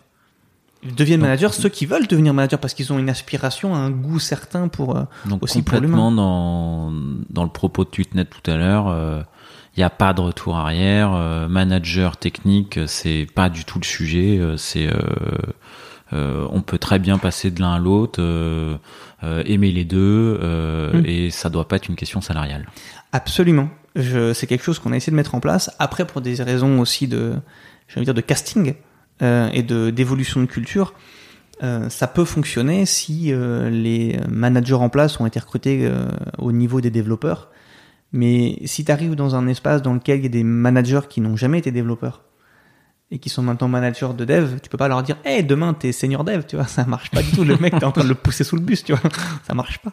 Et heureusement, donc après il y a toute une série d'adaptations euh, à faire euh, dans l'espace dans lequel on se trouve, mais le but en tout cas, c'est ça a été de proposer ça. Après, euh, c'est aussi des, faut faire attention, c'est-à-dire que t'es pas manager deux semaines, dev deux semaines, tu vois. C'est sur sur forcément sur des temps un peu plus longs, au moins au semestre. Donc aujourd'hui chez Quant, on n'a pas encore eu euh, on a eu un cas, on a eu deux cas de personnes quand je suis arrivé qui étaient managers et qui après sont euh, passés contributeurs individuels avec des espaces en fait d'impact plus grands. J'étais très content de montrer que c'était une très bonne chose Euh, et c'est drôlement chouette. Euh, eux en tout cas, ils sont allés de, j'ai envie de dire de bon cœur. J'espère que je les fais pas mentir en disant ça, mais il y en a au moins. Je sais que ça a été euh, une super bonne chose. Ça s'est hyper bien passé. C'était un, un bon manager et il est passé contributeur individuel en élargissant son scope et c'était un vrai bonheur de l'avoir là où il est, là où il est encore maintenant et qui aspire à, de nouveau être manager après. Et encore une fois, le son, lui me disait, euh, son but c'est de contribuer à l'espace euh, de Quant. Euh, être manager est, est une façon de contribuer, mais c'est pas une fin en soi. Et c'est en fait, c'est, je trouvais que c'est vraiment le, le- le meilleur esprit à avoir. C'est-à-dire que le rôle qu'on incarne est là pour faire avancer un certain. On essaie de se mettre là où on a le plus de chances de faire progresser le, le, bateau. le bateau, le projet dans lequel on est. Euh, maintenant, si le but c'est d'être manager euh, comme une fin en soi, euh, c'est pas forcément une mauvaise chose. en- Attention, je dis pas que c'est une mauvaise chose, je dis juste que peut-être des fois il va falloir se méfier de, de l'apport qu'on a à avoir dans le projet dans lequel on est et savoir se retirer, peut-être s'intéresser à un autre projet ou quoi. Ça peut être des vraies questions à se poser. Qu'est-ce que je fais ici? Où est-ce que j'avance? Où est-ce que j'ai envie d'aller? Comment je contribue? Il n'y a pas que soi en fait. J'ai l'impression d'avoir non, mais euh, et donc- c'est- clair, ouais. ouais. Ouais, et donc du coup chez Quant, on a essayé d'instaurer ça. Donc j'ai évidemment euh, passé un long temps de consultation avec euh, avec les euh, avec les managers qui ont fait un super travail, super groupe de managers chez chez Quant, euh, de manière à, à mettre en place cette cette double hiérarchie qu'on a ensuite poussé, qu'on qu'on a fait accepter par les par les devs. Euh, ensuite, on a on a on a essayé de normaliser du coup les euh, le- les salaires euh, dessus. On a avancé, euh, donc euh, parce que le, le principe de cette chaîne-là fait aussi que du coup tu peux avoir des, des ranges de salaire euh, par niveau. Et si on a, est-ce qui, ce qui simplifie aussi les négociations, parce que un des problèmes du, de la négociation salariale, c'est que c'est pas le mec le, le, plus fort qui a le meilleur salaire ou qui est le mieux payé ou qui est payé à hauteur de ce qu'il est en train de faire, c'est celui qui s'est négocié. Et c'est et c'est et c'est le mais c'est pas une blague. Le, enfin, c'est ça peut être drôle finalement, mais à la base c'est pas une blague. Et en fait, euh, le mec qui négocie le mieux, tant mieux pour lui. Mais en fait, euh, et le problème c'est que souvent ça va ça va impacter, ça va avoir un impact en fait sur celui qui sait pas négocier et qui pourtant mériterait d'être eux. Et tu es en train de de le, de le rabourer, de le brimer, ou tu vois, de pas lui donner un espace dans lequel il va vraiment être bien et avoir envie de se donner en fait. Et, euh, tu vois, c'est un peu comme dire, euh, il y a de l'espace que pour les extravertis. En fait, euh, les meilleurs devs sont pas les plus extravertis du tout, pas forcément. Ça a aucun sens. C'est même complètement orthogonal, tu vois. Et donc, ce que tu as envie de faire, c'est créer un espace dans lequel la marge de négociation a une certaine forme, parce que tu peux y aller. Euh, mais surtout, ce qu'on va valoriser, c'est le fait qu'on est estampillé à un certain niveau technique. Un niveau, ouais. on y va. Moi, je, quand, quand j'ai postulé chez Microsoft et chez Facebook, j'étais épaté parce que quand ils m'ont dit combien tu veux, j'ai donné des chiffres et à chaque fois ils m'ont fait des propositions au-dessus. Mais je sais pas négocier, moi. Faut pas me demander. je suis pas un... Enfin, je sais pas négocier. Il s'avère qu'à la fin, finalement, je m'en sors pas mal, mais, mais réellement, ce que je veux dire, c'est que je suis pas un négociateur. Euh, j'ai quand j'entends parler de gens qui arrêtent, qui négocient leur salaire. J'entends les négociations et je suis complètement épaté par le, par le, par le, par la façon dont ça se passe. Tu vois et je pense que ça devrait pas être un espace de, de marge de manœuvre trop grand. Ça devrait être, euh, ça, et que c'est bien si c'est un peu normé, c'est un peu lisible. normé. Exactement. Okay je me rends compte euh, qu'on a parlé de Quant. Alors bon, autant Microsoft, Facebook euh, présenter euh, présenter euh, ces entreprises, c'est un peu surfait. Autant Quant, je suis pas sûr que ça parle à tout le monde. -hmm. Est-ce que tu peux nous dire un petit peu Quant, c'est quoi Ça fait quoi. Quelles en sont les ambitions Voilà. Quant est un moteur de recherche qui se veut respectueux de la vie privée. Euh, pour respecter la vie privée, il y a plusieurs façons de, de le faire. Euh, je vais pas aller à l'encontre du fait que Apple estampille partout en ce moment en privacy first, tu vois. On respecte la vie privée, mais ils le font en gardant tout. L'une des manières de faire euh, est aussi de ne rien garder, ce qui se fait que, bah, du coup, vu qu'on n'a rien gardé, on a la garantie de respecter ce qu'on n'a pas, hein, vu qu'on n'a pas en termes de data, tu vois. Donc Quant ne, ne, ne garde aucune donnée euh, individuelle. Euh, on garde des données qui nous permettent de, du coup d'avancer quand même et de, et de, travailler pour essayer d'améliorer la, pertinence et la performance. Euh, Quant est un moteur de recherche qui a été créé en 2000, euh, 2013, première mouture en 2013, qui a avancé euh, jusqu'en 2020 quand est parti au mois de janvier le cofondateur et PDG. Euh, il est parti euh, notamment et a créé notamment Alternative le, à ce moment-là, le, le, la direction a été renouvelée, euh, j'ai envie de dire pratiquement intégralement. Et c'est là que je suis arrivé avec euh, avec euh, avec des gens qui venaient de, de, divers horizons. On avait quelques quelques acquaintances de gens qui avaient travaillé notamment pour Microsoft, mais je ne les connaissais pas chez Microsoft à cette époque. C'est assez marrant. On a retracé un peu nos historiques et on se connaissait pas là-bas. Moi, j'ai rencontré le. C'est grand Microsoft. C'est grand Microsoft. Et puis surtout, ils étaient dans des divisions en aval du produit parce que près du marketing et de la vente. Moi, j'étais en amont parce ouais. que j'étais développeur et dans des divisions. Nos badges ne, rentrent, ne, ne nous laissaient pas rentrer dans les bureaux les uns des autres. Donc, euh, on n'est pas de raison de se rencontrer, donc on se connaissait pas. Euh, et, euh, et, donc là, on a, on a, on a, on est arrivé chez Quant euh, avec euh, la demande auprès du board d'une, d'une certaine évolution de la stratégie euh, qu'on a du coup sur lequel on a, du coup tous ensemble travaillé, qu'on a fait qu'on a fait évoluer. Il y avait une culture interne, il y avait euh, des produits, il y avait une façon de travailler, il y avait euh, un espace euh, média, il y avait une façon de faire. On nous a on nous a demandé de de, de faire évoluer l'ensemble des critères qui définissaient Quant, sauf la marque, en espérant que on puisse s'appuyer sur le fait que Quant est un est en fait une marque qui est connue pour respecter la vie privée. Et aujourd'hui, le moteur de recherche, combien de Enfin, je sais pas comment ça s'exprime, les parts de marché ou les parts de recherche par rapport à d'autres moteurs de, enfin, comment ça s'exprime? En nombre de, en, tu peux parler de, de parts de marché? On, ouais. on, va se ramener à des, euh, à, au, à, des parts de marché euh, mensuelles ou journalières, tu vois. Alors nous, on a, on, on a une difficulté, c'est qu'on ne sait pas combien on a d'utilisateurs précisément, vu qu'on les traque pas, c'est pas facile de les compter. Fatalement. Euh, fatalement. Donc autant je peux je peux te dire qu'on sait combien on a de queries qui arrivent par jour, ouais. euh, mais par contre de là à dire combien d'utilisateurs c'est un peu plus compliqué. Médiamétrie a une façon de compter qu'il nous fait rentrer dans une certaine case qui, à mon avis, est, est pas est pas fausse au sens où euh, au sens où on est dans les dans les bonnes proportions. Ouais. Mais mais je reste assez curieux de leur de leur De leur technique, manière de- leur manière. Je dis pas qu'elle est pas invisible et je pourrais très bien aller m'en occuper. C'est juste que j'avais pas de raison de passer du temps à m'occuper de ça. J'avais d'autres euh, d'autres choses à faire. Très sincèrement, de, de globalement, euh, ce que je voulais voir, c'est qu'on arrive à gagner en part de marché, qu'on arrive à gagner en, en, en, en qualité euh, technologique, en qualité de, de, de réponse, de pertinence, à diminuer la dépendance qu'on pouvait avoir sur nos partenaires. C'était un, un des buts que j'avais aussi. Quel partenaire du coup? Euh, quand on fait un moteur de recherche, euh, on, on prend Ouais, le si- parti ouais, de... si, si on ouvre un peu le capot de De l'architecture euh, Ouais, ouais. Et, et je veux bien. euh, J'avais parlé de avec Frédéric Rivin euh, qui euh, qui a une solution de, enfin qui bosse chez Dashlane. Il avait parlé également lui d'architecture zéro knowledge pour ne garder aucune donnée des utilisateurs. J'imagine que c'est d'autres architectures et d'autres solutions techniques que vous avez. Mhm. Mais si on peut ouv- ouvrir le le capot un petit peu. quand on, quand on fait un moteur de recherche, euh, on a un problème simple et à la fois compliqué à résoudre, c'est que les gens cherchent une information ou une réponse et il faut leur donner. So far, euh, so good, j'ai envie de dire. Et tu peux très bien. Euh, tu- et ce que tu vas faire, c'est que supposons que tu as un produit, soit tu dis voici les limitations de mon produit, mais ce que je vous garantis, c'est qu'il n'y a que moi qui essaie de vous répondre. Soit on peut dire vous venez pour une réponse. Si moi j'arrive pas à vous répondre, bah, je m'appuie sur un partenaire. D'accord. Aujourd'hui, Quant euh, prend le parti de cette deuxième façon de faire. On préfère que les gens aient une réponse quitte à ce qu'elle ne soit pas donnée par euh, notre stack technique. Ouais. Et donc on s'appuie dans ces cas-là sur un partenaire externe qui est Microsoft Bing, euh, avec la volonté et le travail pour réduire le nombre de fois où on, on s'appuie sur on Microsoft dessus, ouais. Bing. Je sais qu'il y a des controverses euh, dans euh, sur cette relation qu'on a pu qu'on a et qu'on a pu avoir avec Bing de par des déclarations, de par euh, de par des euh, des chiffres qui ont pu être donnés.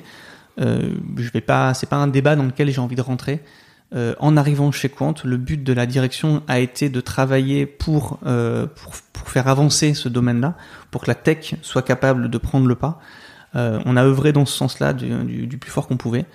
Et, j'espère simplement aujourd'hui qu'on qu'on peut qu'on soit assez audible sur le sur le fait qu'il y a des évolutions qui sont en fait positives pour le moteur. Et je peux entendre plein de choses comme par exemple oui mais ça fait euh, bientôt 10 ans que vous existez et vous n'êtes toujours pas à la hauteur d'eux. Je dis oui soit.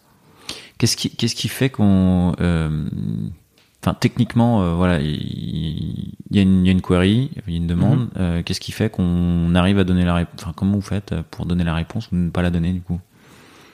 Alors euh, Merci pour la question. waouh euh, sans tableau blanc c'est plus compliqué mais d'abord euh, le moteur de recherche tu vas le on peut le- on peut diviser l'architecture en, en deux parties Euh, on va poser donc la, la première partie donc celle dont tu, dont tu me parles c'est que la query arrive on va essayer de la lire donc on va faire du traitement automatique des langues du NLP Ouais. et on va essayer de- de- d'en extraire de l'information, euh, tu vois, d'en d'en saisir programmatiquement une forme de sémantique. Et ensuite, on va, euh, on va regarder dans euh, l'ensemble de la donnée euh, qu'on a chez nous pour savoir qu'est-ce qui répond le mieux à ce qu'on a compris. Tu vois? Ouais. et, euh, et puis là, du coup, on va rassembler des documents, on va essayer de les ordonner, on va faire ce qu'on appelle du learning to rank, tu vois, et on va, on va, on va ranker une série de documents, puis on va les renvoyer, et dire, ouais, eh, normalement, tu devrais avoir la réponse dans un de ces liens. Et puis des fois, on est un peu plus sûr de nous, donc on tente de donner une réponse directement. Alors le truc le plus simple, c'est quand on repère qu'il y a une opération algébrique, je te une bêtise, mais 2 plus 2, 4, bon bah on met une calculatrice et tu mets 4, comme ça tu restes sur place. On va pas te dire, ah, tu sembles vouloir faire une opération, voici un lien vers une calculatrice, tu vois. On la met directement. Pareil pour la météo ou certaines choses. Euh, on évalue à 64% des queries sur Google euh, qui, qui, qui ne sont suivies d'aucun clic. Ce qui est immense. 64%. Ouais, J'ai lu ce chiffre dans une source que je trouvais fiable, mais je ne suis incapable, comme ça de mémoire, de te ressortir. Ouais. Et ce- mais ça me paraît crédible. Enfin, tu vois, il y a plein de fois où tu utilises Google, tu tapes un truc et tu as la réponse là et tu Et sors tu pas de Google, là. tu t'arrêtes Ouais. là. ouais. Et le but, c'est ça peut être potentiellement d'aller là-dedans. Ils sont assez malins pour dire euh, la réponse c'est ça et non pas la réponse c'est peut-être là. du coup, pour référencer euh, les euh, les sources de réponses, Mhm. euh, tu euh, site web, document, enfin tout, euh, tu, tu, et pour les scroller, c'est c'est quoi les infras qu'il y a derrière? C'est quoi ce que vous stockez euh, sur vos data Est-ce que vous stockez des trucs en data sur vos data centers? Est-ce que Mhm. Vous allez scroller à chaque fois Enfin, comment Alors- comment ça fonctionne en termes d'infra et d'indexage ou indexation Indexation. euh, alors la façon dont on fonctionne, c'est que on va avoir une base de données de documents euh, enrichis. Alors un document enrichi, ça va être euh, quelque chose qu'on a trouvé sur Internet, sur lequel on a passé dans une certaine moulinette euh, qui va permettre de déduire des choses. Là encore, on fait du NLP. Exemple type, on va essayer de déduire la langue si elle n'est pas fournie. Ah, c'est un document en français qui parle de vélo et qui, est- qui, vient de telle date. Et c'est plutôt de la news, c'est plutôt de l'archive, c'est plutôt de l'histoire, c'est plutôt, tu vois, tu tentes de, tu tentes de classifier un peu Ouais. tout ça. Tu, tu, il y a, y a diverses, diverses techniques, je ne vais pas rentrer dans le détail, mais voilà, tu vas tenter d'avoir tes documents enrichis. Ces documents, ils viennent, euh, ils viennent du monde extérieur. Ce monde extérieur, tu as plusieurs façons d'aller le, d'aller récupérer cette info. J'en vois au moins trois qui me viennent en tête. Euh, le premier, c'est par exemple pour tout ce qui va être news, bah, tu peux te brancher sur les RSS. Ok. Donc tu te branches sur les RSS et puis euh, tu récupères l'info au fur et à mesure qu'elle est, publiée. Ensuite, tu peux avoir des, des dumps. Wikipédia, par exemple, demande à ce qu'on ne crawl pas, à ce qu'on ne scroll pas, pardon, euh, pardon, j'arrive, à ce qu'on ne crawl pas leur, euh, leurs Leur infras, base. leur base. Par contre, ils fournissent un dump de tout Wikipédia, donc tu peux très bien le prendre, tu le décompresses chez toi et tu as tout Wikipédia et tu peux l'indexer du coup en prenant le temps que tu veux, c'est tout en local. C'est une deuxième façon de faire. Et une troisième façon de faire, Pourquoi ils veulent pas Enfin, parce qu'en fait, un crawler, quand il, ce que fait un crawler, c'est qu'il va se connecter, il va ah, faire leur une base, requête, et ça, voilà. ça alourdit leur. euh, D'accord. Ok. Et vu le nombre de pages qu'ils ont, et vu l'infra qu'ils ont, et vu le nombre de crawlers qu'il y a, et vu l'intérêt que les gens portent à Wikipédia, c'est pas une bonne idée de les mettre à plat, tu vois. Ouais. Ok. Et donc du coup, la façon du coup pour le- pour la discovery du web en général, c'est d'avoir ce qu'on appelle un, un crawler ou un, un spider, un robot. Il y a plusieurs, il y a plusieurs noms. Et euh, tu vas partir d'un ensemble de un ensemble de sources, de seeds, euh, de points de démarre, de points de, débat, de, de, de- de départ. Tu vas récupérer les pages web, tu vas les, tu vas les parser, tu vas récupérer les liens qu'il y a à l'intérieur et tu vas recommencer. Et donc tu vas rentrer en profondeur comme ça dans le web. Donc euh, s'il y a, tu, si tu fais une page web qui n'est ré- référencée par personne, il y a peu de chances qu'on y arrive. Parce que forcément, c'est de proche en proche que tu avances en fait. Il faut que ta page soit référencée au moins par quelque part et que ça remonte à un des sites qu'on va avoir. Donc un des points importants, c'est quel site on met dedans et ensuite euh, quel, comment est-ce qu'on avance euh, sur, ce- sur scrolling parce qu'à un moment donné, il y a tellement de pages qu'il faut faire des, faut mettre des priorités. Et les priorités, elles viennent notamment euh, potentiellement de la fraîcheur. Parce qu'il y a des pages qui sont créées, super, mais il y a aussi des pages qui disparaissent. Et après, tu as des 404 dans ta, ta DB. Et euh, donc, euh, il faut, il faut, il faut, ouais, c'est un, c'est un, un, un gros chantier. Il Donc, faut, quand, quand vous rebalancez une 404, euh, immédiatement, j'imagine, il y a un petit traitement derrière qui va aller éliminer le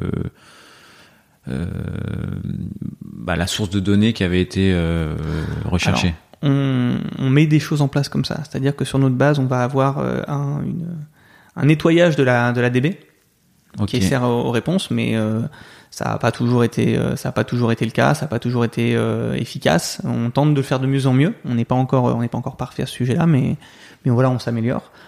Euh, on, on va également avoir euh, un, système de crawling qui va être euh, en partie de découverte, genre euh, cette URL j'y suis jamais allé, et en partie de, de, de rafraîchissement. Il dit hey, j'y suis déjà allé sans cette URL, mais je sais qu'elle change souvent, donc du coup bah, je vais la recrawler.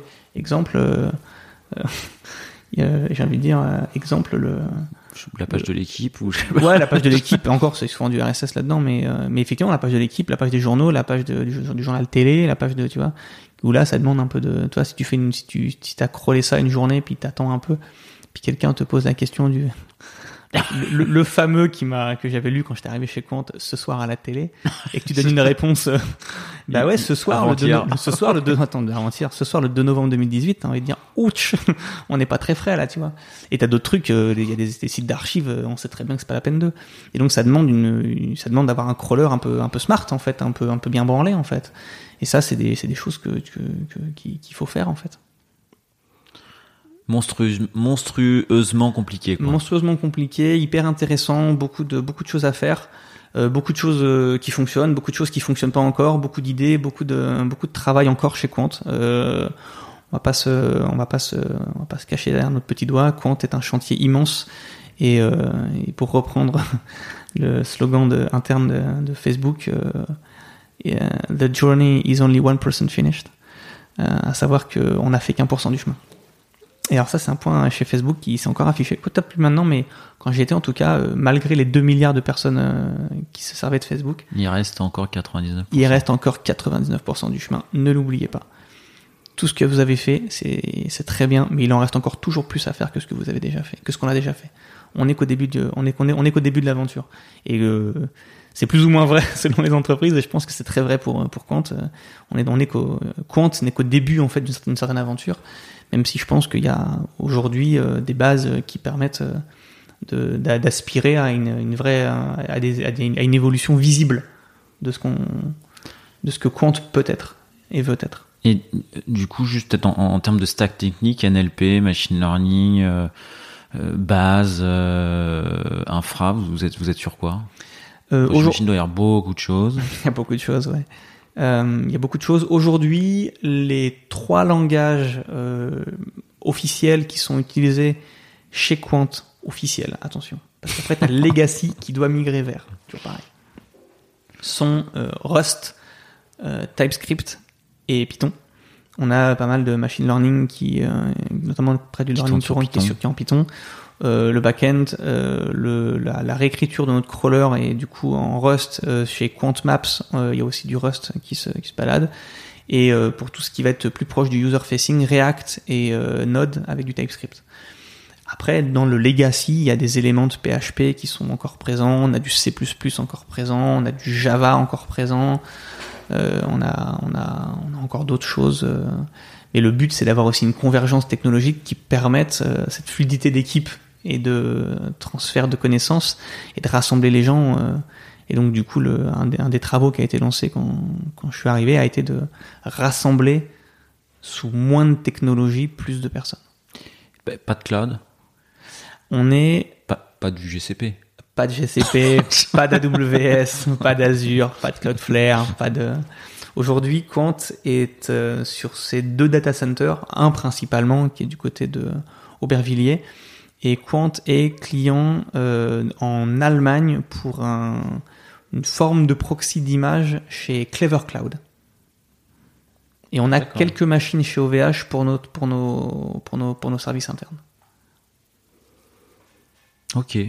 Quant a eu un contrat avec euh, Azure, euh, qui a été Azure a été utilisé en 2019 quand je suis arrivé euh, au mois de donc mars 2020, il n'y avait absolument plus rien sur Azure. Tout avait migré. Tout avait migré. D'excellentes relations avec Azure, mais nous sommes non clients euh, de l'infrastructure d'Azure aujourd'hui. Ok, ok, ok. Bon bah beaucoup de défis, monstrueusement compliqués, euh, et malgré tout euh, un nouveau projet, euh, mm-hmm. Buster AI c'est la notion de pourquoi et comment partir, euh, ça, ça, Je te laisse finir ta, question. Finis ta... Non, ah, mais tu vois, pour... ta question. J'ai dire pourquoi là, ça, ça avait l'air de. J'imagine que le projet euh, est un élément euh, déclencheur fort, mais ouais. mais mais je vais te laisser quand même répondre. Alors le, le, le projet d'arrivée est quelque chose qui m'a complètement enthousiasmé. Euh, de par mon parcours euh, court mais néanmoins existant entrepreneurial, je m'étais fait des relations dans le monde des, euh, des venture capitalistes et en arrivant chez Quant, du coup, Quant étant potentiellement client de d'autres startups, il y avait certaines personnes qui me disaient ah bah Hugo regarde il y a telle entreprise qui travaille sur tel produit peut-être que vous pourriez voir pour vous rapprocher ça peut ils ont peut-être une solution qui peut t'intéresser ils ont peut-être quelque chose ça crée un certain réseau et le rôle des investisseurs en entreprise, c'est aussi d'aider l'entreprise dans laquelle ils investissent par de l'argent, mais également par des relations, par des. Et donc ces gens-là faisaient jouer leurs relations euh, et je faisais partie de leurs relations. Euh, donc au fur et à mesure de l'année, quelques fois, il est arrivé qu'on me dise tiens regarde, euh, regarde truc truc, regarde machin, regarde chose chouette et c'est intéressant et c'est arrivé plus ou moins loin, c'était intéressant et puis ou pas d'ailleurs. Et puis au mois de au mois de juillet de cette année, on m'a dit tiens regarde il y a euh, cette, euh, vous avez une, page de news chez Quant, euh, respect de la vie privée, éthique, plein de choses qui vous, qui, qui, qui représentent Quant. fake news, c'est pour vous les gars, ça devient intéressant là. Vous devriez peut-être voir avec cette boîte qui, qui s'intéresse à la, à la, détection de fake news. C'est éthique. Euh, dis-je avec un immense raccourci de manière très macroscopique, très oui, ça dépend comment tu le fais, mais peu importe, l'idée était celle-là. Et en fait, j'ai rencontré le, fondateur de, de, Buster, qui était donc l'entreprise dont on me parlait, et euh, ça a fité déjà humainement avec le personnage euh, hyper rapidement. Genre en quelques, quelques dizaines de minutes, on s'est trouvé plein de points communs, on parlait de la même manière, on avait le même genre de parcours, le même genre de, de rebond technologique, on avait, on avait plein de choses à se raconter. Euh, ensuite, euh, on a commencé à parler un peu de la solution de Buster, et puis c'était hyper intéressant, puis je commençais à lui poser des questions, puis c'était intéressant, et puis au bout d'un moment, il a fini par, par me glisser, bah, tu sais, que je cherche un CTO, enfin, je te dis ça comme ça, je te, je te, le drop au milieu de la conversation, mais j'étais, waouh, putain, ah, mais je, ah, ah parce que moi, j'étais arrivé en me disant, euh, on va être partenaire ou ouais. On va être partenaire, voilà. Il m'a un peu, il m'a un peu eu. Puis euh, je, m'étais mis un peu des, des, un certain recul par rapport aux sollicitations qu'on peut avoir. On se fait euh, régulièrement solliciter. Je parle à beaucoup de gens, mais mon but était d'amener, euh, de continuer à avancer chez Compte parce que les parce que le projet est de loin pas fini en fait. Et pas, il est jamais fini. Hein les gens qui bossent chez Google aujourd'hui te disent que c'est pas fini, chez Facebook, euh, one person finished, etc. Tu vois. Mais là, en l'occurrence, on est encore plus loin que ça, tu vois. Et donc chez Quant, euh, j'étais parti en me disant, je vais rester au moins 2-3 ans, euh, le temps d'amener à, un endroit où je penserais acceptable. Et puis, et puis là, je me suis retrouvé cueilli par, par ce truc-là, avec, tu vois, un peu le, la notion un peu de la notion un peu de, d'enthousiasme euh, très euh, très viscéral tu vois la tech est de ouf euh, le mec est trop cool l'équipe est sympa ce qu'ils font c'est complètement dans l'air du temps c'est hyper intéressant. C'est quelque chose qui m'avait qui m'avait auquel j'avais été sensibilisé en travaillant chez Facebook parce que j'y étais pendant Cambridge Analytica, j'y étais pendant l'élection de Trump, pendant une bonne partie de l'élection de Trump, j'y étais, j'y étais pendant le, vote du Brexit, euh, et j'étais en Angleterre. Enfin, toi, toutes ces, toutes ces notions de fake news et de, et de propagation, de, d'approximation euh, journalistique me avaient pu m'impacter, tu vois, euh, plus ou moins directement d'ailleurs. Et et donc du coup, il me propose, il me parle de ça et puis il m'en parle et puis je fais waouh, faut que, faut que je, faut que je brasse cette idée-là. Et puis il y a un côté aussi qui, qui, me plaisait bien, c'est que, comme m'a dit une fois un de mes managers, euh, notamment chez Microsoft, euh, Hugo était jamais aussi bon que dans le chaos. Je lui avais dit ça veut dire quoi ça? Il m'a dit bah en principe tu fais partie des gens, on te, on te, on te donne, on te met dans le chaos quand tu repars, et eh ben c'est mieux organisé, c'est mieux, ça grandit, c'est fait pour repartir, c'est une de tes une de tes forces. Je fais ah, ok, je prends note, merci. Euh, merci, j'adore le bordel. Non, tu vois, c'est un peu ça. Mais encore une fois, toi, tu as peut-être lu euh, Zero to One de Peter Thiel, tu vois, ce qu'il dit, tout le monde n'est pas fait pour ah, tout le monde n'est pas fait pour partir de zéro et aller vers 1, tout le monde n'est pas fait pour aller de 1 vers l'infini. Euh, chacun doit trouver des gens ont un turnover plus ou moins court, tout le monde n'est pas fait pour être n'importe où. Tu vois, on a chacun aussi nos aspirations et nos, goûts et nos sensibilités. Et il s'avère qu'effectivement, ça t'avérait qu'au fur et à mesure de ma carrière, j'ai quand même un petit, un petit penchant pour, euh, pour un certain désordre à organiser pour le faire passer à l'échelle du dessus. Tu vois, euh, une équipe euh, peut-être de gens forts avec peut-être moins de process, des idées, mais comment est-ce qu'on comment est-ce qu'on fait scaler les choses en fait, tu vois? Chez chez Facebook, euh, je suis arrivé, j'ai pris un produit, on était deux. Au bout de huit mois, on était euh, quatre devs, 3 PM. Après, ils m'ont filé notre équipe, on était deux. Au bout de six mois, on était 13 euh, dans quatre bureaux, trois time zones. Après, j'ai changé d'équipe. Après, pardon, je pas changé d'équipe, j'ai monté une autre équipe, je suis parti de zéro. Je, l'ai amené à 6 en six mois. En toujours dans la définition des produits, pas, pas du produit, mais la définition plutôt de, de, la direction de l'équipe, tu vois. Et en fait, je me rends compte que quand j'ai, si je suis parti monter, je suis parti de Facebook pour monter ma boîte, c'est aussi parce que c'est un truc que j'avais envie d'essayer, tu vois, de, de dire tiens, qu'est-ce qui se passe quand j'ai rien et que et que je monte quelque chose. Et là, euh, et là, il me proposait un truc. Donc on est on est pré-série A, on a une tech, mais on n'a pas vraiment un produit. Euh, on a une équipe, mais elle est euh, elle est plutôt quand tu dis on n'a pas vraiment un produit. C'est parce qu'on n'a pas de market fit et que qu'en fait on a des idées de produits, on a on a des idées de produits, on a une manière d'utiliser la technologie aujourd'hui qui est proposée, mais ça en fait pas un produit, ça ça en fait juste une manière d'utiliser la technologie. Maintenant, ce qu'on veut, c'est, euh, c'est, dire, euh, j'ai envie de dire. La euh, manière d'utiliser la technologie, c'est détecter les fake news ou c'est ah. les cas d'usage de détection, enfin, ou c'est ce que, ou c'est quoi en fait? Eh ben, c'est exactement la question à laquelle on est en train de répondre avec l'équipe. D'accord. C'est exactement ça. C'est où est-ce qu'on va? Parce que les fake news, en fait, il y en a partout, il y en a tout le temps. Il y a les fake news technologiques, deepfake par exemple. Tu peux dire quelque chose de très juste avec une avec une avec, du deepfake, Ouais. et tu peux dire quelque chose de très faux avec un truc euh, complètement euh, légitime euh, d'un point de vue technologique, tu vois. Et donc euh, il y a plein, il y a plusieurs espaces dans lesquels il faut avancer. C'est euh, comment tu y réponds, quel est le genre d'outil, euh, ça veut dire quoi euh, de dire quelque chose est une fake news. Euh, c'est quoi une fake news? Enfin, c'est quoi la vérité? Qu'est-ce que la vérité? Parlons-en. Non mais ça pas une blague, tu vois. Alors là encore une fois, c'est drôle, mais à la base c'est pas forcément une blague, tu vois. Qu'est-ce que la vérité, tu vois?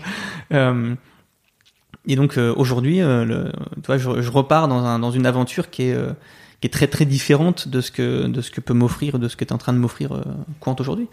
Et je, re- je reviens un peu à des à des choses plus plus bien plus early stage, tu vois? Ouais. Donc là, du coup, bon, c'est là, c'est les tout démarrages. Ouais. Donc les- le contour du poste, c'est euh, bon bah, ça- va y avoir évolution du produit, le marque partie prenante dans, dans le market fit, euh, euh, Levée de fonds. levée de fonds. Mhm. Tu vas être le représentant du de la techno, j'imagine, dans les audits, dans les avant, dans les choses comme ça. Mhm. Les- on se revoit dans un an. Les deux trois challenges, voilà, les deux trois challenges que t'as euh, que t'as euh, dans l'année à venir, c'est que What t'as identifié. What is Et- success? Les deux challenges. Alors, le premier challenge, c'est euh, c'est déjà de d'arriver à avoir une d'avoir un- une stack technique euh, qui soit hyper fluide pour être très flexible et très réactif aux demandes qu'on pourrait avoir de l'équipe produit. À savoir, tu vois, de pas être forcément en train de dire à la moindre feature ah pour dans deux semaines, tu vois. Enfin, si encore je dis deux semaines, ça paraît long et court selon les Ouais. gens, selon les équipes est, mais t'as compris ce que je voulais dire. Ouais. L'idée, c'est de dire euh, comment est-ce qu'on se met au service, euh, comment est-ce qu'on avance avec le produit, pas mettre au service, mais comment est-ce qu'on avance avec le produit et qu'on se rend euh, flexible pour que pour que le produit puisse être puis qu'on puisse être réactif et tu vois être en rebond non pas de, de l'actualité, mais en rebond de peut-être d'une de certains de certains types de marchés qu'on pourrait aller dans lesquels on a envie de s'en- s'engouffrer en fait. Il faut savoir être un peu, tu vois, un peu, un peu, un peu malléable, hein, surtout au début, avant de trouver son, pour trouver, trouver le market fit. Le deuxième, c'est, euh, je suis assez, euh, je suis assez intrigué par la capacité qu'on va avoir à, à mettre en place une, une vraie, euh, un vrai pipe euh, CI/CD euh, que je vois comme, comme dual de mise à disposition de modèles validés pour euh, une CI/CD d'un produit euh, validé. Euh, Peut-être qu'il y a des gens plus avancés que moi dans ce domaine qui sont en train de se dire Waouh, Hugo, il a tellement pas le vocabulaire, c'est de la bleusaille. Mais en fait, euh, pour ceux qui, ceux qui arrivent à voir de quoi je parle, c'est un vrai défi qui est hyper intéressant à mettre en place en fait. C'est-à-dire que tu as un premier pipe euh, de, tes modèles que tu vas entraîner puis que tu mets à disposition d'un produit qui va pouvoir les choisir et euh, peut-être euh, avancer et proposer un produit qui inclut un modèle qui fait de l'inférence. Enfin, tu vois, le- l'espèce de double, de, double, double pipe et un troisième qui est le fait d'avoir assez de sources de données en interne de manière à pouvoir répondre à, une contre-argumentation quand on fait de la détection de fake news. Et en fait, toute cette technologie-là, en fait, est assez fascinante à vouloir mettre en place. Et donc, j'ai envie de dire, dans, j'espère que avant l'année prochaine, on aura des choses qui, qui sont automatisées euh, de manière programmatique, euh, de manière euh, propre, avec la bonne visibilité, le bon alerting là où il faut, le, la bonne, la bonne redondance, toi, la bonne. Vous bonne utilisez pas mal de mo- modèles, bon, data science, j'im- j'imagine, euh, qui existaient déjà ou et que vous adaptez, ou, ou est-ce que tu as une équipe qui a, qui, qui a pondu des modèles carrément? Euh, C'est peut-être un peu tôt pour. euh, Alors c'est déjà un peu tôt. Je sais qu'ils euh, ils ont été assez malins pour en tout cas travailler sur des modèles et les faire évoluer de manière à avoir des meilleurs résultats que la baseline qui aura été publié quand ils ont publié le modèle. L'équipe a gagné le challenge Fever il y a de cela quelques mois, qui était le Fact Extraction and Verification Contest, qui est, un, qui est un- une compétition de, de création de modèles euh, capable de, de faire mieux qu'une certaine baseline qui est fournie. Et l'équipe a fini euh, première euh, sous le nom euh, Bust a Move. Je trouve assez fun. Euh, excellente équipe. Euh, le but, c'est d'arriver à faire évoluer encore les modèles. Euh, je sais pas jusqu'où on ira, le plus loin possible, j'espère. J'aspire à avoir une équipe top-notch dans le monde de, de l'AI, avec des collaborations, avec de l'innovation, avec de la productivité, avec plein de choses. C'est c'est ouvert. Aujourd'hui, euh, effectivement, aujourd'hui, c'est un peu tôt pour en parler plus que ça, mais je pense que ça, c'est promis à de, un, un bel avenir. C'est encore un petit peu tôt, mais je, je te- je te réinviterai dans, dans un an ou deux. Avec coup. plaisir. Et je vais, euh, je vais te poser quelques questions finales. Mhm. Euh, Est-ce que quelqu'un t'a déjà dit euh, t'es gratuit? Alors, non, mais je le raconte. J'imagine que tu veux l'histoire. oui, je, j'ai travaillé pour une entreprise euh, quand je suis, euh, quand je suis sorti de mon, quand j'ai quand j'ai eu défendu mon, doctorat, je suis venu à Paris pour des raisons personnelles. J'ai, rejoint une, entreprise qui s'appelle Dassault Systèmes dans laquelle je, je me retrouvais pas forcément. Euh, j'ai commencé à, rentrer dans le corps enseignant de l'école polytechnique où je travaillais avec Gilles Dowek, que nous saluons au passage, pour donner des cours d'informatique. Et, et en fait, au bout de quelques, quelques mois, je me suis rendu compte que c'était pas ça que je voulais faire en fait. Donc j'ai démissionné et j'ai rejoint une start-up. Start-up, équipe de tech incroyable, absolument zéro produit ou en tout cas pas bien clair, complètement en recherche de tout et de rien, bah, qui est en train de dépenser de l'argent levé. Enfin, tu vois le, tu vois l'ambiance quoi. Et, euh, et puis au bout de 11 mois, ils sont venus me voir en me disant Hey, t'es gratuit? Bah non. Bah t'es viré. non, en fait, ça s'est pas passé comme ça. C'est beaucoup moins drôle que ça. En fait, euh, d'ailleurs, ça pique. Hein, c'est moi, je me suis fait donc licencier pour raison économique. euh, je sais des gens, d'ailleurs par quelqu'un avec qui je suis ami aujourd'hui. c'est, euh, c'est, ça sur, mais sur le coup, ça pique. hein. Je suis quand même sorti. Il m'a dit tu veux qu'on parle? Je vais pas maintenant. Je vais aller voir un coup dehors. C'est, c'est un petit peu délicat. Mais euh, oui, voilà. donc oui, donc non, ça n'est pas arrivé. Donc- Les oui, ça m'est arrivé. Ok, ok. Euh, Est-ce que tu as un proverbe? Ou plusieurs qui t'accompagnent Bon, T'en as déjà donné deux, trois, mais si t'en as d'autres, euh, Il y en a, il y en a plusieurs. Il y a, je crois que chez, chez Quant, à un moment donné, ils se moquaient de moi parce que je terminais constamment les réunions par bon, action. Et, euh, et puis il y en a un autre que je dis fréquemment, c'est Osef. Quand, dès que, qu'est-ce que ça veut dire? On s'en fout. on s'en fout. C'est-à-dire que globalement, à un moment donné, les priorités, c'est Osef, quoi. Enfin, pas les priorités, mais il y a des choses dont on me parle et c'est pas une priorité. Pff, Allez, allez, Osef. Allez, Osef, là. On, a- on avance, c'est pas ça qui est important, c'est, pas grave, quoi. Pas Osef. Donc Action et Osef sont peut-être les deux euh, trucs que j'ai le plus répété ces dernières années. Euh, mais après, j'aime, à penser que c'est l'équipe qui fait le, euh, c'est l'équipe qui fait le tout. C'est, il faut d'abord une équipe avant d'avoir des individus. Je pense qu'il faut rassembler les gens, il faut s'intéresser à l'humain pour que ça fonctionne bien. C'est un peu plus, euh, peut-être bisounours que Action et Osef, mais c'est plutôt ça qui me drive en tant que manager, par exemple. Ok. Euh, allez, les deux dernières questions. Est-ce que tu as un surnom ou plusieurs surnoms euh, Parce qu'il y a ceux des copains et ceux de ta maman. Laisse ma maman en dehors de ça. On a dit pas les parents. Le- Alors par exemple, euh, il y a plusieurs personnes qui m'appellent Ventu. 28. On, on voit d'où ça peut venir. C'est pas bien compliqué. Euh, et après, euh, pendant un temps, il y avait des gens qui m'appelaient euh, Hughes, Ah ouais, et qui des fois se transformaient en huge. Non. Mais On voit- on c'était- voit moins pourquoi. Purement phonétique. Et euh, mais voilà, mais mais sinon Hugo, ça marche bien. Ça marche bien aussi. Et allez, la dernière. euh, Est-ce qu'il y a une dernière question que je t'ai pas posée que t'aimerais que je te pose? Euh, oui, j'aimerais bien que tu me demandes s'il n'y a pas une dernière question que tu m'as pas posée, ou sinon que tu me demandes ce qu'est la récursivité. Sinon, Sinon, blague à part, sinon va falloir m'expliquer la récursivité. je vous renverrai donc sur euh, la définition euh, la plus commune, qui est que la récursivité, c'est le fait de s'appeler et de se référencer de manière à relancer euh, ce qui a été fait. Exemple, demande-moi quelle est la dernière question que j'ai pu poser? Et alors du coup, est-ce qu'il y a une question que je t'ai pas posée que t'aimerais que je te pose? Ouais, j'aimerais que tu me demandes euh, quel BD manque à ta collection dans cette pièce.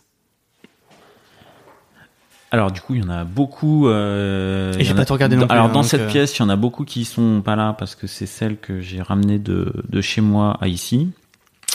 Mais du coup, euh, dans celles qui sont sympas chez moi et qui pourraient manquer à cette pièce, c'est la série Camelot. Voilà. dont qui- tu m'as parlé. Ouais, ouais, ouais, et qui sont vraiment très très sympas et tu tu les lis et tu tu ne souris pas, tu te bidonnes. Ce que tu me disais, ça fait partie des BD dans lesquels tu, tu vas rire euh, à haute voix. Exactement. Et ben, et ben du coup, je crois que on a fait le tour et je te remercie pour euh, bah, ta participation et je te souhaite euh, plein plein de plein plein de bonnes choses pour tous les challenges qui te à venir chez Buster AI. Merci beaucoup. Euh, ce podcast euh, a été fait euh, sans trucage et sans filet. je suis, mais aucun animal n'a été blessé. Tout, tout accident serait non.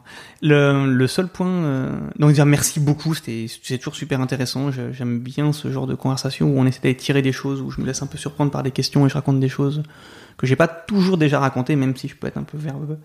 Le, en l'occurrence, dans tout ce que j'ai pu raconter, si j'ai dit des bêtises, avec grand plaisir pour en discuter. Si j'ai dit des choses qui vous intéressent, avec grand plaisir pour en discuter. Le seul point, s'il vous plaît, restez cordiaux. Inutile de me sauter au mollet ou à la gorge. C'est, pas la peine, ça encourage pas la conversation. Mais avec grand plaisir pour, euh, pour venir me chercher, notamment sur, euh, sur Twitter. Avec plaisir. À très bientôt. Au revoir.